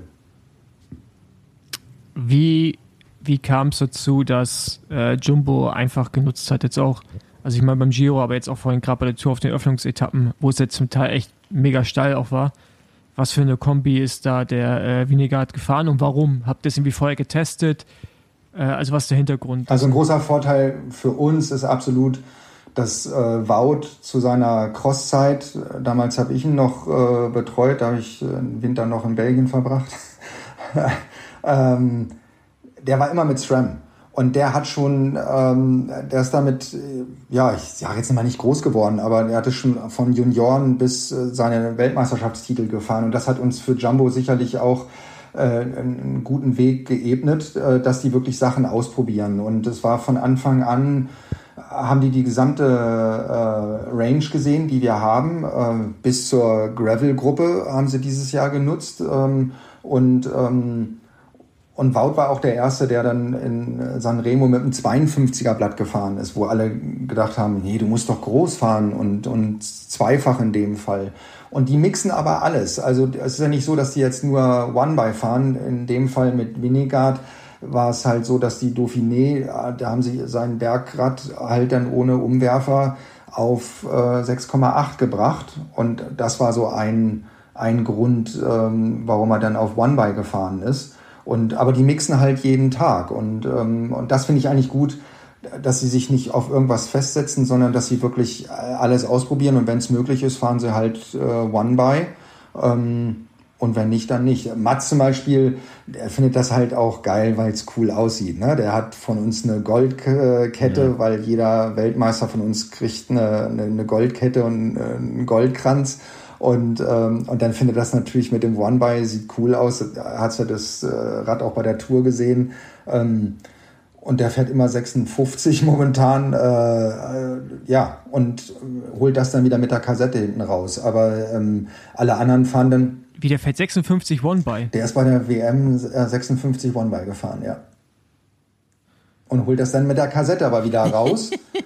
aber er ist dann halt auch wirklich wieder ein Fall, das machen die anderen dann nicht. Ne? Die anderen fahren äh, zweifach und, ähm, und bei Roubaix fahren sie alle äh, One-By aber bei den anderen Rennen ähm, fahren sie halt äh, wieder zweifach. Und, und äh, sie nutzen halt wirklich, so wie das Rennen ist, so wird dann wirklich gekettet, aber auch dann wirklich nicht für alle, sondern, ähm, ne, weil zweifach funktioniert 1A und dann wird halt für den Leader nochmal äh, was Besonderes rausgeholt. Also ja. mich habt ihr endgültig überzeugt, wenn die, äh, wenn die Höcker ganz verschwinden ich kaufe ja nur noch Optik, aber ich glaube, so lang ist es nicht mehr hin. Das ist ganz witzig. Ja, aber da gibt es einen Spitznamen für. Das ist der Jesus Bump. Ja, das haben die Amis mal gesagt, das ist der Jesus Bump. Wenn du, wenn du verträumt auf dein, deine Hände auf den Hoods hast und du fährst durch ein Schlagloch ja. und die Hände gleiten über die, über die Hoods rüber, dann sagst du, oh Jesus. Ah ja. So, dass der. dann bleibst du hängen. Ja, die retten dich immer, die sind hoch genug. Genau. Aber ich habe ja, ich habe ja die neue Force, die sind ja da schon die kleinen und auch noch ja. dann die Red, da sind ja noch die großen. Ja, keine Ahnung. Also ich, ich weiß schon, was du meinst, aber ich finde irgendwie die großen auch. Ja, die, ja, keine Ahnung. Ich hätte es gerade gar keinen Favoriten, um ehrlich zu sein. Aber ihr macht ja auch schon für einige so Custom-Sachen, ne? Mit den. Ja, äh, bei Kastensachen musst du mal aufpassen, weil wir müssen es ja auch dem Endverbraucher anbieten. Aber äh, als Beispiel, ja. die, was du jetzt ansprichst, die, ähm, die genau die äh, Rival und jetzt auch die Force äh, Hoods, ne, die Shifter, sind anders als die Red, sind kleiner. Ähm, das haben wir jetzt mit aufgenommen dieses Jahr bei den äh, Damen und beim Cyclecross ähm, weil die halt viel bremsen müssen oder wenn sie, wenn sie kurze Finger haben, liegen denen die, ähm, die Shifter besser. Ähm, und dann haben wir einfach nur einen äh, Carbon Blade vorne drauf gemacht, aber das sind ähm, tatsächlich äh, Rival Hoods.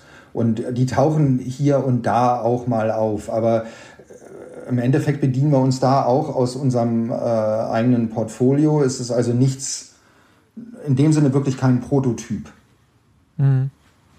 Ja, ich bin gespannt. Ich glaube, die Zukunft bringt da auch äh, eine Gruppe, die ich mal ausprobieren muss, wieder. Wie gesagt, die, äh, die erste Red hatte ich, dann zwischenzeitlich die, die Elfach Red, die mal so die, die waren ja immer die leichtesten Schaltungen, die es gab. Und äh, die hatte ich auf jeden Fall auch immer ausprobiert. Und jetzt bin ich ja hier mit Speed Company Racing auch letztens mal zu Gast gewesen in Schweinfurt und ähm, haben da die große Führung bekommen, glaube ich. Es ist, äh, man muss schon sagen, es ist schon beeindruckend. Ich, ich war da und eigentlich war so mein Eindruck, das habe ich auch direkt gesagt, es, es ist zu gut für für äh, Rad, Radindustrieverhältnisse ist das ist, ist, ist suspekt gut hier.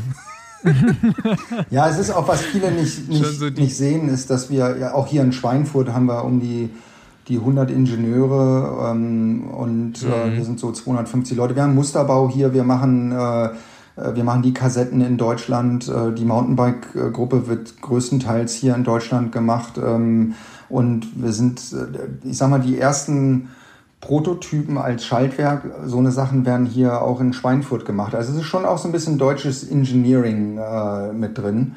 Und ähm, und wie gesagt, auch wir haben einen steinigen Weg hinter uns und, ähm, und werden besser. Und äh, was du sagst mit der ersten Red, da sind wir halt immer, wir wollten immer die leichteste Gruppe sein und haben dann aber auch aus der elffach ähm, E-Tab-Gruppe zum Beispiel gelernt, ähm, dass wir eine, eine, eine Klatsch, eine Kupplung brauchen äh, für das Schaltwerk, ja, dass der Cage sozusagen mehr Widerstand hat, wie beim Mountainbike. Ähm, mhm. Und das Ding ist witzigerweise entstanden, weil äh, Wout ist damals, äh, wir hatten eine Super Force äh, One, die hatte auch diese Kupplung äh, im Cage, die war für Cyclocross super, aber Wout war Weltmeister und Wout hat gesagt, äh, Willi, ich fahre hier nicht manuell, ähm, ich will E-Tap haben. Und damals war die E-Tap-Gruppe ähm, nur zweifach und die war halt für die Road. Und ähm, und dann ist er gefahren, ist ab und zu mal die Kette runtergefallen und dann haben wir angefangen, da wirklich ähm, dran zu spielen, ähm, dass wir da mehr Widerstand reinkriegen und haben das dann auch für Roubaix genutzt. Und, und, und damit, ich sag mal, das ist so ein Lernprozess, was wir aus den Teams dann wirklich holen und eben in dem Fall wirklich von Wout, ähm, der uns auch in Chicago besucht hat. Also wir hatten eigentlich immer einen, wirklich einen engen Draht.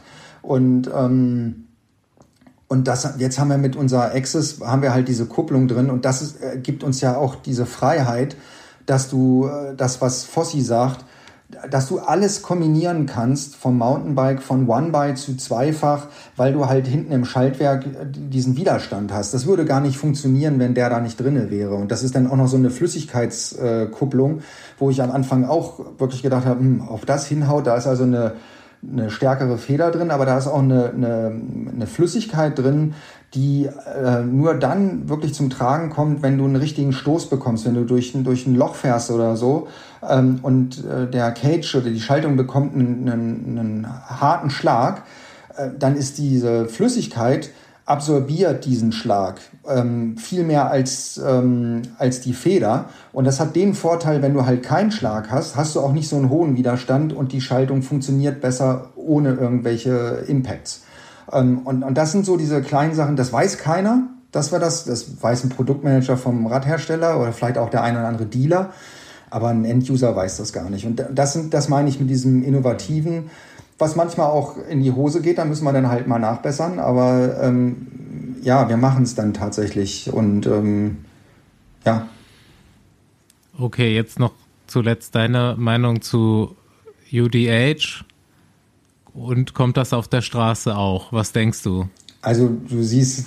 Die Frage, was denkst du? Also, ja, also, Nein, du siehst ja, dass, ich meine, letztes Jahr, das, das war ja wie, wie ein eingespielter Film mit äh, Schurter, als der wirklich aufs Schaltwerk fliegt. Und äh, damals hat er schon ähm, die neue Gruppe gefahren und, ähm, und das hat ihm seinen WM-Titel, ähm, ja, muss man schon sagen, gerettet, weil mit einer normalen Schaltung wäre er nicht mehr weitergefahren nach dem Sturz. Und ähm, ja, Step by Step. Ne? Ähm, das ist halt so ein bisschen umfangreicher, weil ähm, auch dafür brauchen wir ja unseren, ähm, unseren Radpartner. Ne? Das, das, es fließt ja ineinander. Und ähm, mhm. die Technologie ist da und die Technologie funktioniert sehr gut. Ähm, alles hat so seine Zeit. Ich hoffe, also da, ich hoffe, das dass, müsst ihr noch mal so ein bisschen erklären. Das ist mhm. jetzt, wenn man das Ausfallende quasi weglässt und direkt ja. an die Deckachse hängt die Schaltung oder wie? Ja, die kommt direkt, kommt direkt an den Rahmen an und agiert als Verschraubung auch für die Steckachse. Ganz genau. Und die, man, man hat ja mal das ah, ja, Schaltauge, okay. ähm, was ja auch manchmal schwierig ist, da sind auch bei den Profis, wird da auch ab und zu nachgebessert, wenn es zu weich ist und du, du nur einen kleinen Schlag kriegst und du schaltest dann wirklich hoch, dann hast du deine Schaltung in den Speichen. Ist es zu hart, dann bricht dir das äh, Schaltauge. Gibt's auch. Ähm, da mhm. musst du immer das Ideale finden und aber es rettet im Endeffekt deinen Rahmen, wenn du irgendwo hinreißt oder du fällst irgendwo hin, dass dein Rahmen nicht kaputt ist, ist nur das Schaltauge verbogen. Und das ist halt bei dem Mountainbike so, dass, dass es wirklich ein Teil ist. Und das ist das Coole, wenn du stürzt, geht der Rahmen nicht kaputt, weil es, weil es so fest integriert ist, dass die Schaltung nachgibt. Du kannst da mit dem Hammer, wir haben das wirklich äh, demonstriert, ähm, gibt es auch Videos, Du kannst mit dem Hammer gegenschlagen, die Schaltung gibt einfach nach und geht dann wieder in seine Position und funktioniert. Und ähm, ja, also das. Und schützt den Rahmen auch von außen, glaube ich, ne? Also ganz das äußerste genau. Teil ist quasi Richtig. das Schaltwerk. Genau. Ja. Ich hoffe also einfach nur, dass es super interessant und so das äh, Neueste an Entwicklung da. Und das ja jetzt auch in der Gravel-Gruppe schon vertreten ist, denke ich halt keine, also ja, werdet ihr wissen da, wieso die Pläne sind, aber die Radindustrie muss halt nachziehen und die Rahmen dafür auch geeignet bauen. Ganz genau. Ja, also ich, ich orakel jetzt mal. ne, also, also Straße ist mir so ein bisschen egal. Ich hoffe, dass es nächstes Jahr äh, irgendwie als Gravel-Gruppe rauskommt. Weil ich finde es halt optisch auch geil, muss ich sagen. Also ich habe jetzt auch ein Mountainbike dran und es sieht einfach nice. Also es sieht einfach geil aus, wenn es so direkt am Rahmen dran ist. So, es ist halt einfach eine nice Optik und äh, ich bin jetzt persönlich auf den Gravel-Sektor gespannt, was da, was da so das nächste Also sein du wird. findest schon so kleine Rahmenhersteller, die sich die Sachen so selber zusammenschweißen. Ne? Da taucht sowas schon auf. Die haben dann das Mullet-Programm drauf, was du vorhin beschrieben hast mit einem äh, Mountainbike-Schaltwerk mit Road-Shiftern. Und die haben sich, ähm, weil die halt auch keine Stückzahl haben, können die das mal eben ähm, per Hand ändern. Da gibt's auch diese schönen Stahlrahmen und was weiß ich. Da, ist das mittlerweile schon möglich und findest du auch. Ähm, die, ja, die kombinieren das halt. Aber die großen Hersteller, klar, braucht, das braucht, äh, braucht seine Zeit. Das ist auch übrigens ganz oft das Thema mit unseren Kettenblättern zum Beispiel, dass äh, die Rennfahrer glauben, äh, ja hier komm, mach mir doch mal, äh, wir sind jetzt im Trainingslager, äh, in drei Wochen will ich da das Rennen fahren, könnt ihr mir nicht ein paar Kettenblätter machen oder so? Ähm, nee, können wir tatsächlich nicht, weil so ein Projekt, und das äh, habe ich als Rennfahrer früher aber auch nicht geschnallt, ähm, das braucht wirklich äh, Zeit und, ähm, und es dauert wirklich. Also normalerweise, wenn du ein neues Kettenblatt machst, bist du bei zwei Jahre, weil das muss integriert werden, das muss äh, ausgerechnet werden, du brauchst die Manpower dafür, das muss in die ähm, Produktion mit, mit einfließen. So haben wir jetzt zum Beispiel, wenn wir größere Kettenblätter nutzen, werden die wirklich per Hand in, äh, in Amerika gemacht. Da kriegen wir dann zehn Stück. Und, ähm, und wenn das dann funktioniert, dann fließt das in die normale Produktion mit, mit ein. Aber auch das dauert dann ein halbes Jahr. Ähm, und dann ist natürlich auch Gezanke, ähm, wer denn die äh, Kettenblätter bekommt. Also so wird das, geht das wirklich Step by Step. Aber wie gesagt, wir versuchen und wenn es funktioniert, dann übernehmen wir es halt auch für, die, ähm, ja, für den End-User. Dann können wir bald in zwei Jahren alle endlich 56er Kettenblätter fahren. Einfach weil Ja, es ich hab geil ja- aussieht. ja, ich habe ja auf so einem, ich habe so ein äh, Orbea Orca Aero, so, so ein, ja, so ein Aerobomber, habe ich auch Mono drauf, aber ohne Kettenfänger vorne auf, weil ich finde, der sieht einfach nicht schön aus. 52. Ist noch nie runtergefallen. Also übrigens, also ich habe letztes Jahr mal einen drauf gehabt, ist was, beim Rennen was runtergefallen, seitdem ich nichts mehr drauf habe. Super. Ja, das ist auch immer so die Gefahr, ein bisschen mit dem Chaincatcher, wenn die Kette beim Cyclecross, wenn dir die Kette runterfällt und du hast einen Chaincatcher drauf, dann kriegst du die Kette auch nicht mehr drauf. Ähm, deshalb, der muss schon richtig gut positioniert werden und das ist auch wieder ein Thema, welcher Rahmen und welcher Chaincatcher. Aber wir sagen mittlerweile, wir geben dir Empfehl Empfehlungen tatsächlich ähm, bei Mannschaftszeitfahren, wenn du wirklich mit äh, One-By fährst, solltest du einen Chaincatcher auf jeden Fall fahren, weil bei Mannschaftszeitfahren hörst du auch mal abrupt auf zu treten oder trittst zurück.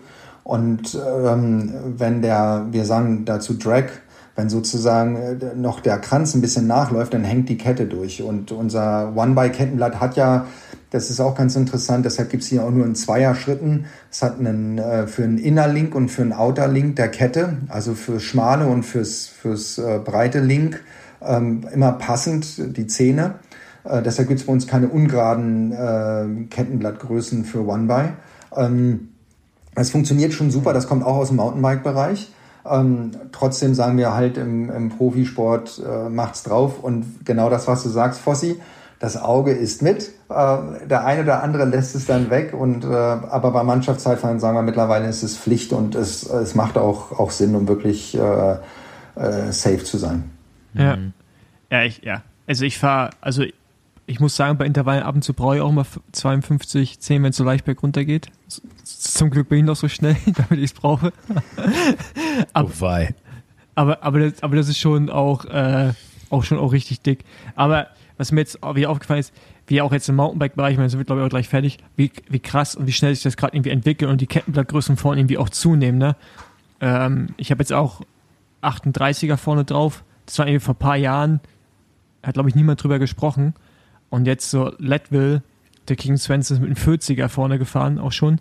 Das ist halt so krass, wie sich das irgendwie entwickelt. Dann wird weil auch so Hersteller einfach hinterherziehen müssen, ne, um so diesen Need dann irgendwie auch von den Profis dann gerade.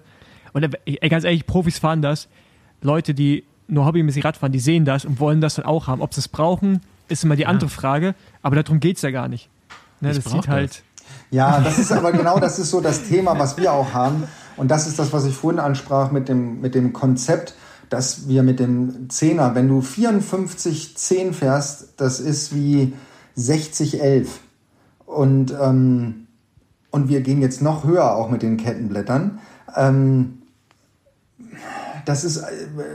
Ja, der braucht Nein, man nicht. Es, es spricht gegen Menschen. unser Konzept, weil, weil, wie gesagt, das Einzige, äh, es ist toll, ein großes Kettenblatt zu haben, aber du musst dann halt auch eher runterschalten. Ne? Du musst dann, äh, du musst dann eher aufs kleine Blatt schalten, wenn es dann wirklich hochgeht. Und mit dem 48er bleibst du einfach auf dem großen Kettenblatt und äh, groß, groß hat eine super Efficiency. Ähm, ist also gar nicht so blöd für einen, für einen Bergfahrer wiederum. Aber, ähm, ich bin da absolut bei dir. Der Fan will dann auch das haben, was der Profi hat. Ja, soll er es kriegen. Aber ähm, ich glaube auch nicht, dass das unser Konzept beißt, weil die, die Leute finden ihren Gang. Und das finde ich halt jetzt wirklich auch interessant bei den Profis. Die fahren nicht immer das Gleiche, sondern die wirklich, die probieren aus. Und so soll es eigentlich auch der Endverbraucher machen, dass er genau seinen Gang findet. Und wie gesagt, der Ambitionierte, der, der nimmt sich das, was der, was der Mats Pedersen fährt und ein anderer, der wirklich ähm, easy überall durchkommen will, der den dicken Gang und einen schmalen Gang haben will, der nimmt das kleinere Kettenblatt, was wir normal anbieten. So. Abschiedsfrage. Du musst jetzt tief in deinem Gedächtnis graben.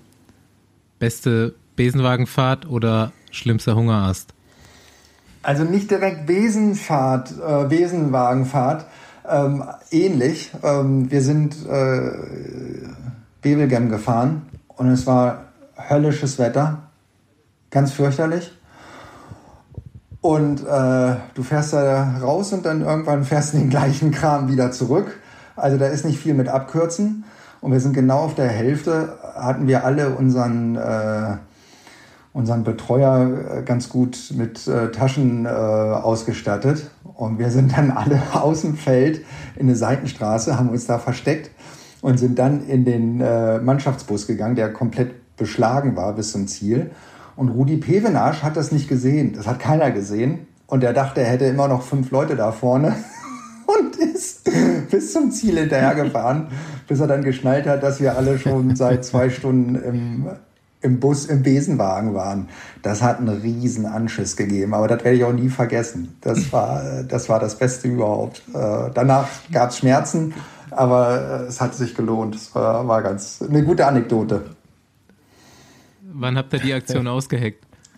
Im, das war eigentlich recht schnell klar, weil äh, das Rennen war fürchterlich. Das war Schneeregen und äh, ich glaube, so nach 50 war das eigentlich schon jedem klar, dass äh, du hast eigentlich morgens schon das Wetter gesehen und da hast du mehr in die Regentasche gepackt äh, und, äh, und weniger hinten ins, ins Serviceauto. Und ähm, ja. Jo, auf jeden Fall ein spannender Ausflug auf vielerlei äh, Weisen. Äh, spannende Karriere, paar spannende Sachen über Schaltungen verloren. Äh, ja, ich bedanke mich für deine Zeit und deinen Ausflug hier. Und wir müssen, ich das habe hab ich schon mal angekündigt, du, du darfst gleich. Ähm, ja, okay. Wir müssen auf jeden Fall auch nochmal in dieses Headquarter rein, weil dieser Typ im Musterbau, was der für Stories schon erzählt hat, die müssen ein paar Leute nochmal hören. Ja, absolut. Also Musterbau kann ich euch auch eine, eine kleine Anekdote geben. Mats Pedersen hat zwei verschieden lange Beine und ist auf Time seit diesem Jahr. Und der hatte vorher so kleine Adapterscheiben unter, so Millimeter-Dinger. Und auch da äh, sind wir dann halt recht flexibel. Ähm, der lebt mittlerweile in der Schweiz und unser Produktmanager kommt aus, für Time kommt aus Frankreich und ich bin aus äh, Schweinfurt in die Schweiz gefahren. Und dann haben wir uns das angeguckt und dann bin ich zurück. Und was wirklich cool ist, unser Musterbau besteht aus ähm, jungen Leuten mittlerweile, aber auch äh, aus alten Sachsleuten, äh, Drehbank äh, groß geworden. Und die haben dann, ähm, wir haben dann äh, einen Adapter ge gedruckt für ihn. Ähm, und der ist so cool geworden. Äh, den stellen sie jetzt immer im Kasten aus, sind ganz stolz. Die Jungs können sie auch sein. Und, ähm, und Mats hat den jetzt drauf und äh, der hat sich, glaube ich, 17 Schuhe ähm, im äh, Februar zusammengebaut. Also der äh, wechselt die recht häufig und, ähm, und hat da überall seinen Adapter unter und das funktioniert 1A. Also so eine Sachen kannst du dann auch mit den Jungs dann machen und äh, macht echt Spaß und äh, die wissen dann gar nicht, wer Mats Pedersen ist. Dann habe ich dann erstmal nach der Tour den Jungs erstmal ein, ein Bild gezeigt und dann waren sie halt auch äh, super stolz, dass, ähm, dass sie da dran teilnehmen konnten. Wie der hat 17 Paar Schuhe. Der hat tatsächlich 17 Paar Schuhe, ja. Custom, custom made. Andi? Ja, gut, ich meine, wenn die Schuhe weiß sein sollen, ne, weißt du, wie schnell die dreckig werden. Genau. Ja, weil ich weiß ja, dass die eigene Leisten haben. Ja. Auch, ne? Ich glaube, fast jeder bei Trek, Ja, und, und, Oder jeder und, und? Olli Elsenbach macht noch die Sohle und, äh, und die kommen alle, sind alle wirklich äh, custom made. Ja. Äh, Das Bild um Mats Pedersen äh, verfeinert sich auf jeden Fall gerade immer weiter. Ke kennst du nicht von früher noch so MTV Cribs, wenn die bei so Rappern im, Ja, im, ja, ja. Im Ankleidezimmer waren und die machen ja. den Schrank auf und die haben alles mit so weißen Air Force Ones. Das ist bei Mats Pedersen zu Ja, aber, Hause mit aber, weißen aber kennt der Baby Wipes? Radschuhen. Wie jeder normale Mensch das Also, nutzt, also um zur, zu seinem Schutz muss ich wirklich sagen, äh, der Junge hat äh, drei Jahre im, im Radladen geschraubt. Ähm, die haben auch einen Radladen zu Hause. Und er ist wirklich der Rennfahrer, der am häufigsten bei den Mechanikern sich, äh, bei den... Äh, Nein, war jetzt, das war jetzt so gerade gar nein, nicht nein, nein, negativ. nein. Ja, der hat auch ein... Also erstmal Ja, 17, ja. 17 eine komische Zahl und dann halt Das so. stimmt. Und, und, also ungerade und auch sehr viel. Absolut sehr Also, viel, ja. 17 Aber der ist halt in dem sehr Sinne, glaube ich, ist er, ähm, der settet sich halt dann fünf extra ab und ist, ist sehr professionell, aber ist auf der anderen Seite auch wirklich äh, super locker. Ähm, ich habe hab mal mit ihm, äh, weil jeder hat ja mittlerweile hier irgend so einen so einen, ähm, Uhrensponsor an der, am Arm. Ja, das ging ja leider Gottes vor 20 Jahren auch an mir vorbei. Ähm, also zügig vorbei. Ähm, und da habe ich dann auch gesagt, Junge, du hast ja gar keine Uhr. Ähm, jeder von den Jungs braucht doch eine dicke Uhr. Und da sagt er, ja, er braucht den Scheiß nicht. Ähm, aber ähm, höchstens für seine Frau, da könnte er mal mit Chanel reden, da wird er ein bisschen Geld sparen. Dann wird das ein Deal, sagt er. also, also er ist schon, schon super witzig und äh, wie gesagt, am Ruhetag äh, siehst du ihn eigentlich dann auch mal bei den Mechanikern und ähm, ist, ist wirklich äh, mit den Füßen auf, auf dem Boden, aber äh, ist auch ab und zu ein bisschen äh, durchgeknallt. Ich habe noch eine Abschlussfrage. Ich war jetzt beim Mountainbike-Event in Glentress Forest in Schottland bei der WM und ich war ganz erstaunt über einen 52er Ritzel hinten beim Mountainbike, den da einige drauf hatten. Und mit dem ganzen Mix and Match kann ich jetzt 52 52 fahren? Ja. Ja, Habe ich ja vorhin gesagt. Ja, geht ich, das? ich bin ja auch schon 50, 52 gefahren. Du kannst auch Ja, 52. 50 52. Ja, aber- 52 52. Die, aber ich glaube, da brauchst du die Mountainbike-Kette, ne? Ich glaube, die, die Red Cat. Ja. Richtig, absolut. Also alles, alles, was hinten geändert wird, ähm, Schaltung, Kranz und Kette muss immer aus einem Bereich kommen. Du kannst nach vorne hin alles äh, mixen, aber ähm, alles, was, was hinten ist, muss äh, aus einem Andi, ich sehe. Aber ich ja, sehe ja Neues vorne 52 Mono und hinten 10, 52, 52. goldene äh, Mountainbike-Kassette. Aber Paul, meine Hinterradfelge, die wird so hoch sein, da ist gar kein Platz mehr dazu. ja, nein, die sieht aus wie, das sieht aus wie eine Disc. Sie, die Ja. sieht dann von rechts aus wie eine Disc.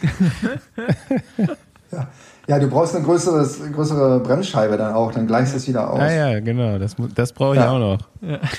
180 mit Adapter Türmchen. aus dem Musterbau könnte schon mal losfräsen. ja, Genau, Mach mal- kannst du mir die Nummer gleich weiterleiten, ich rufe dich schon mal an. Alright. Okay, ich habe Hunger. Dann, Cool. ich auch. Vielen Dank, dass du da warst. Thorsten, wir sehen uns wieder irgendwo. Gerne, Äh, genau. Bis bald. Gut. Alright. Jungs, bis dann. Bis Ciao. demnächst, Boys. auf Ciao. bald. Ciao.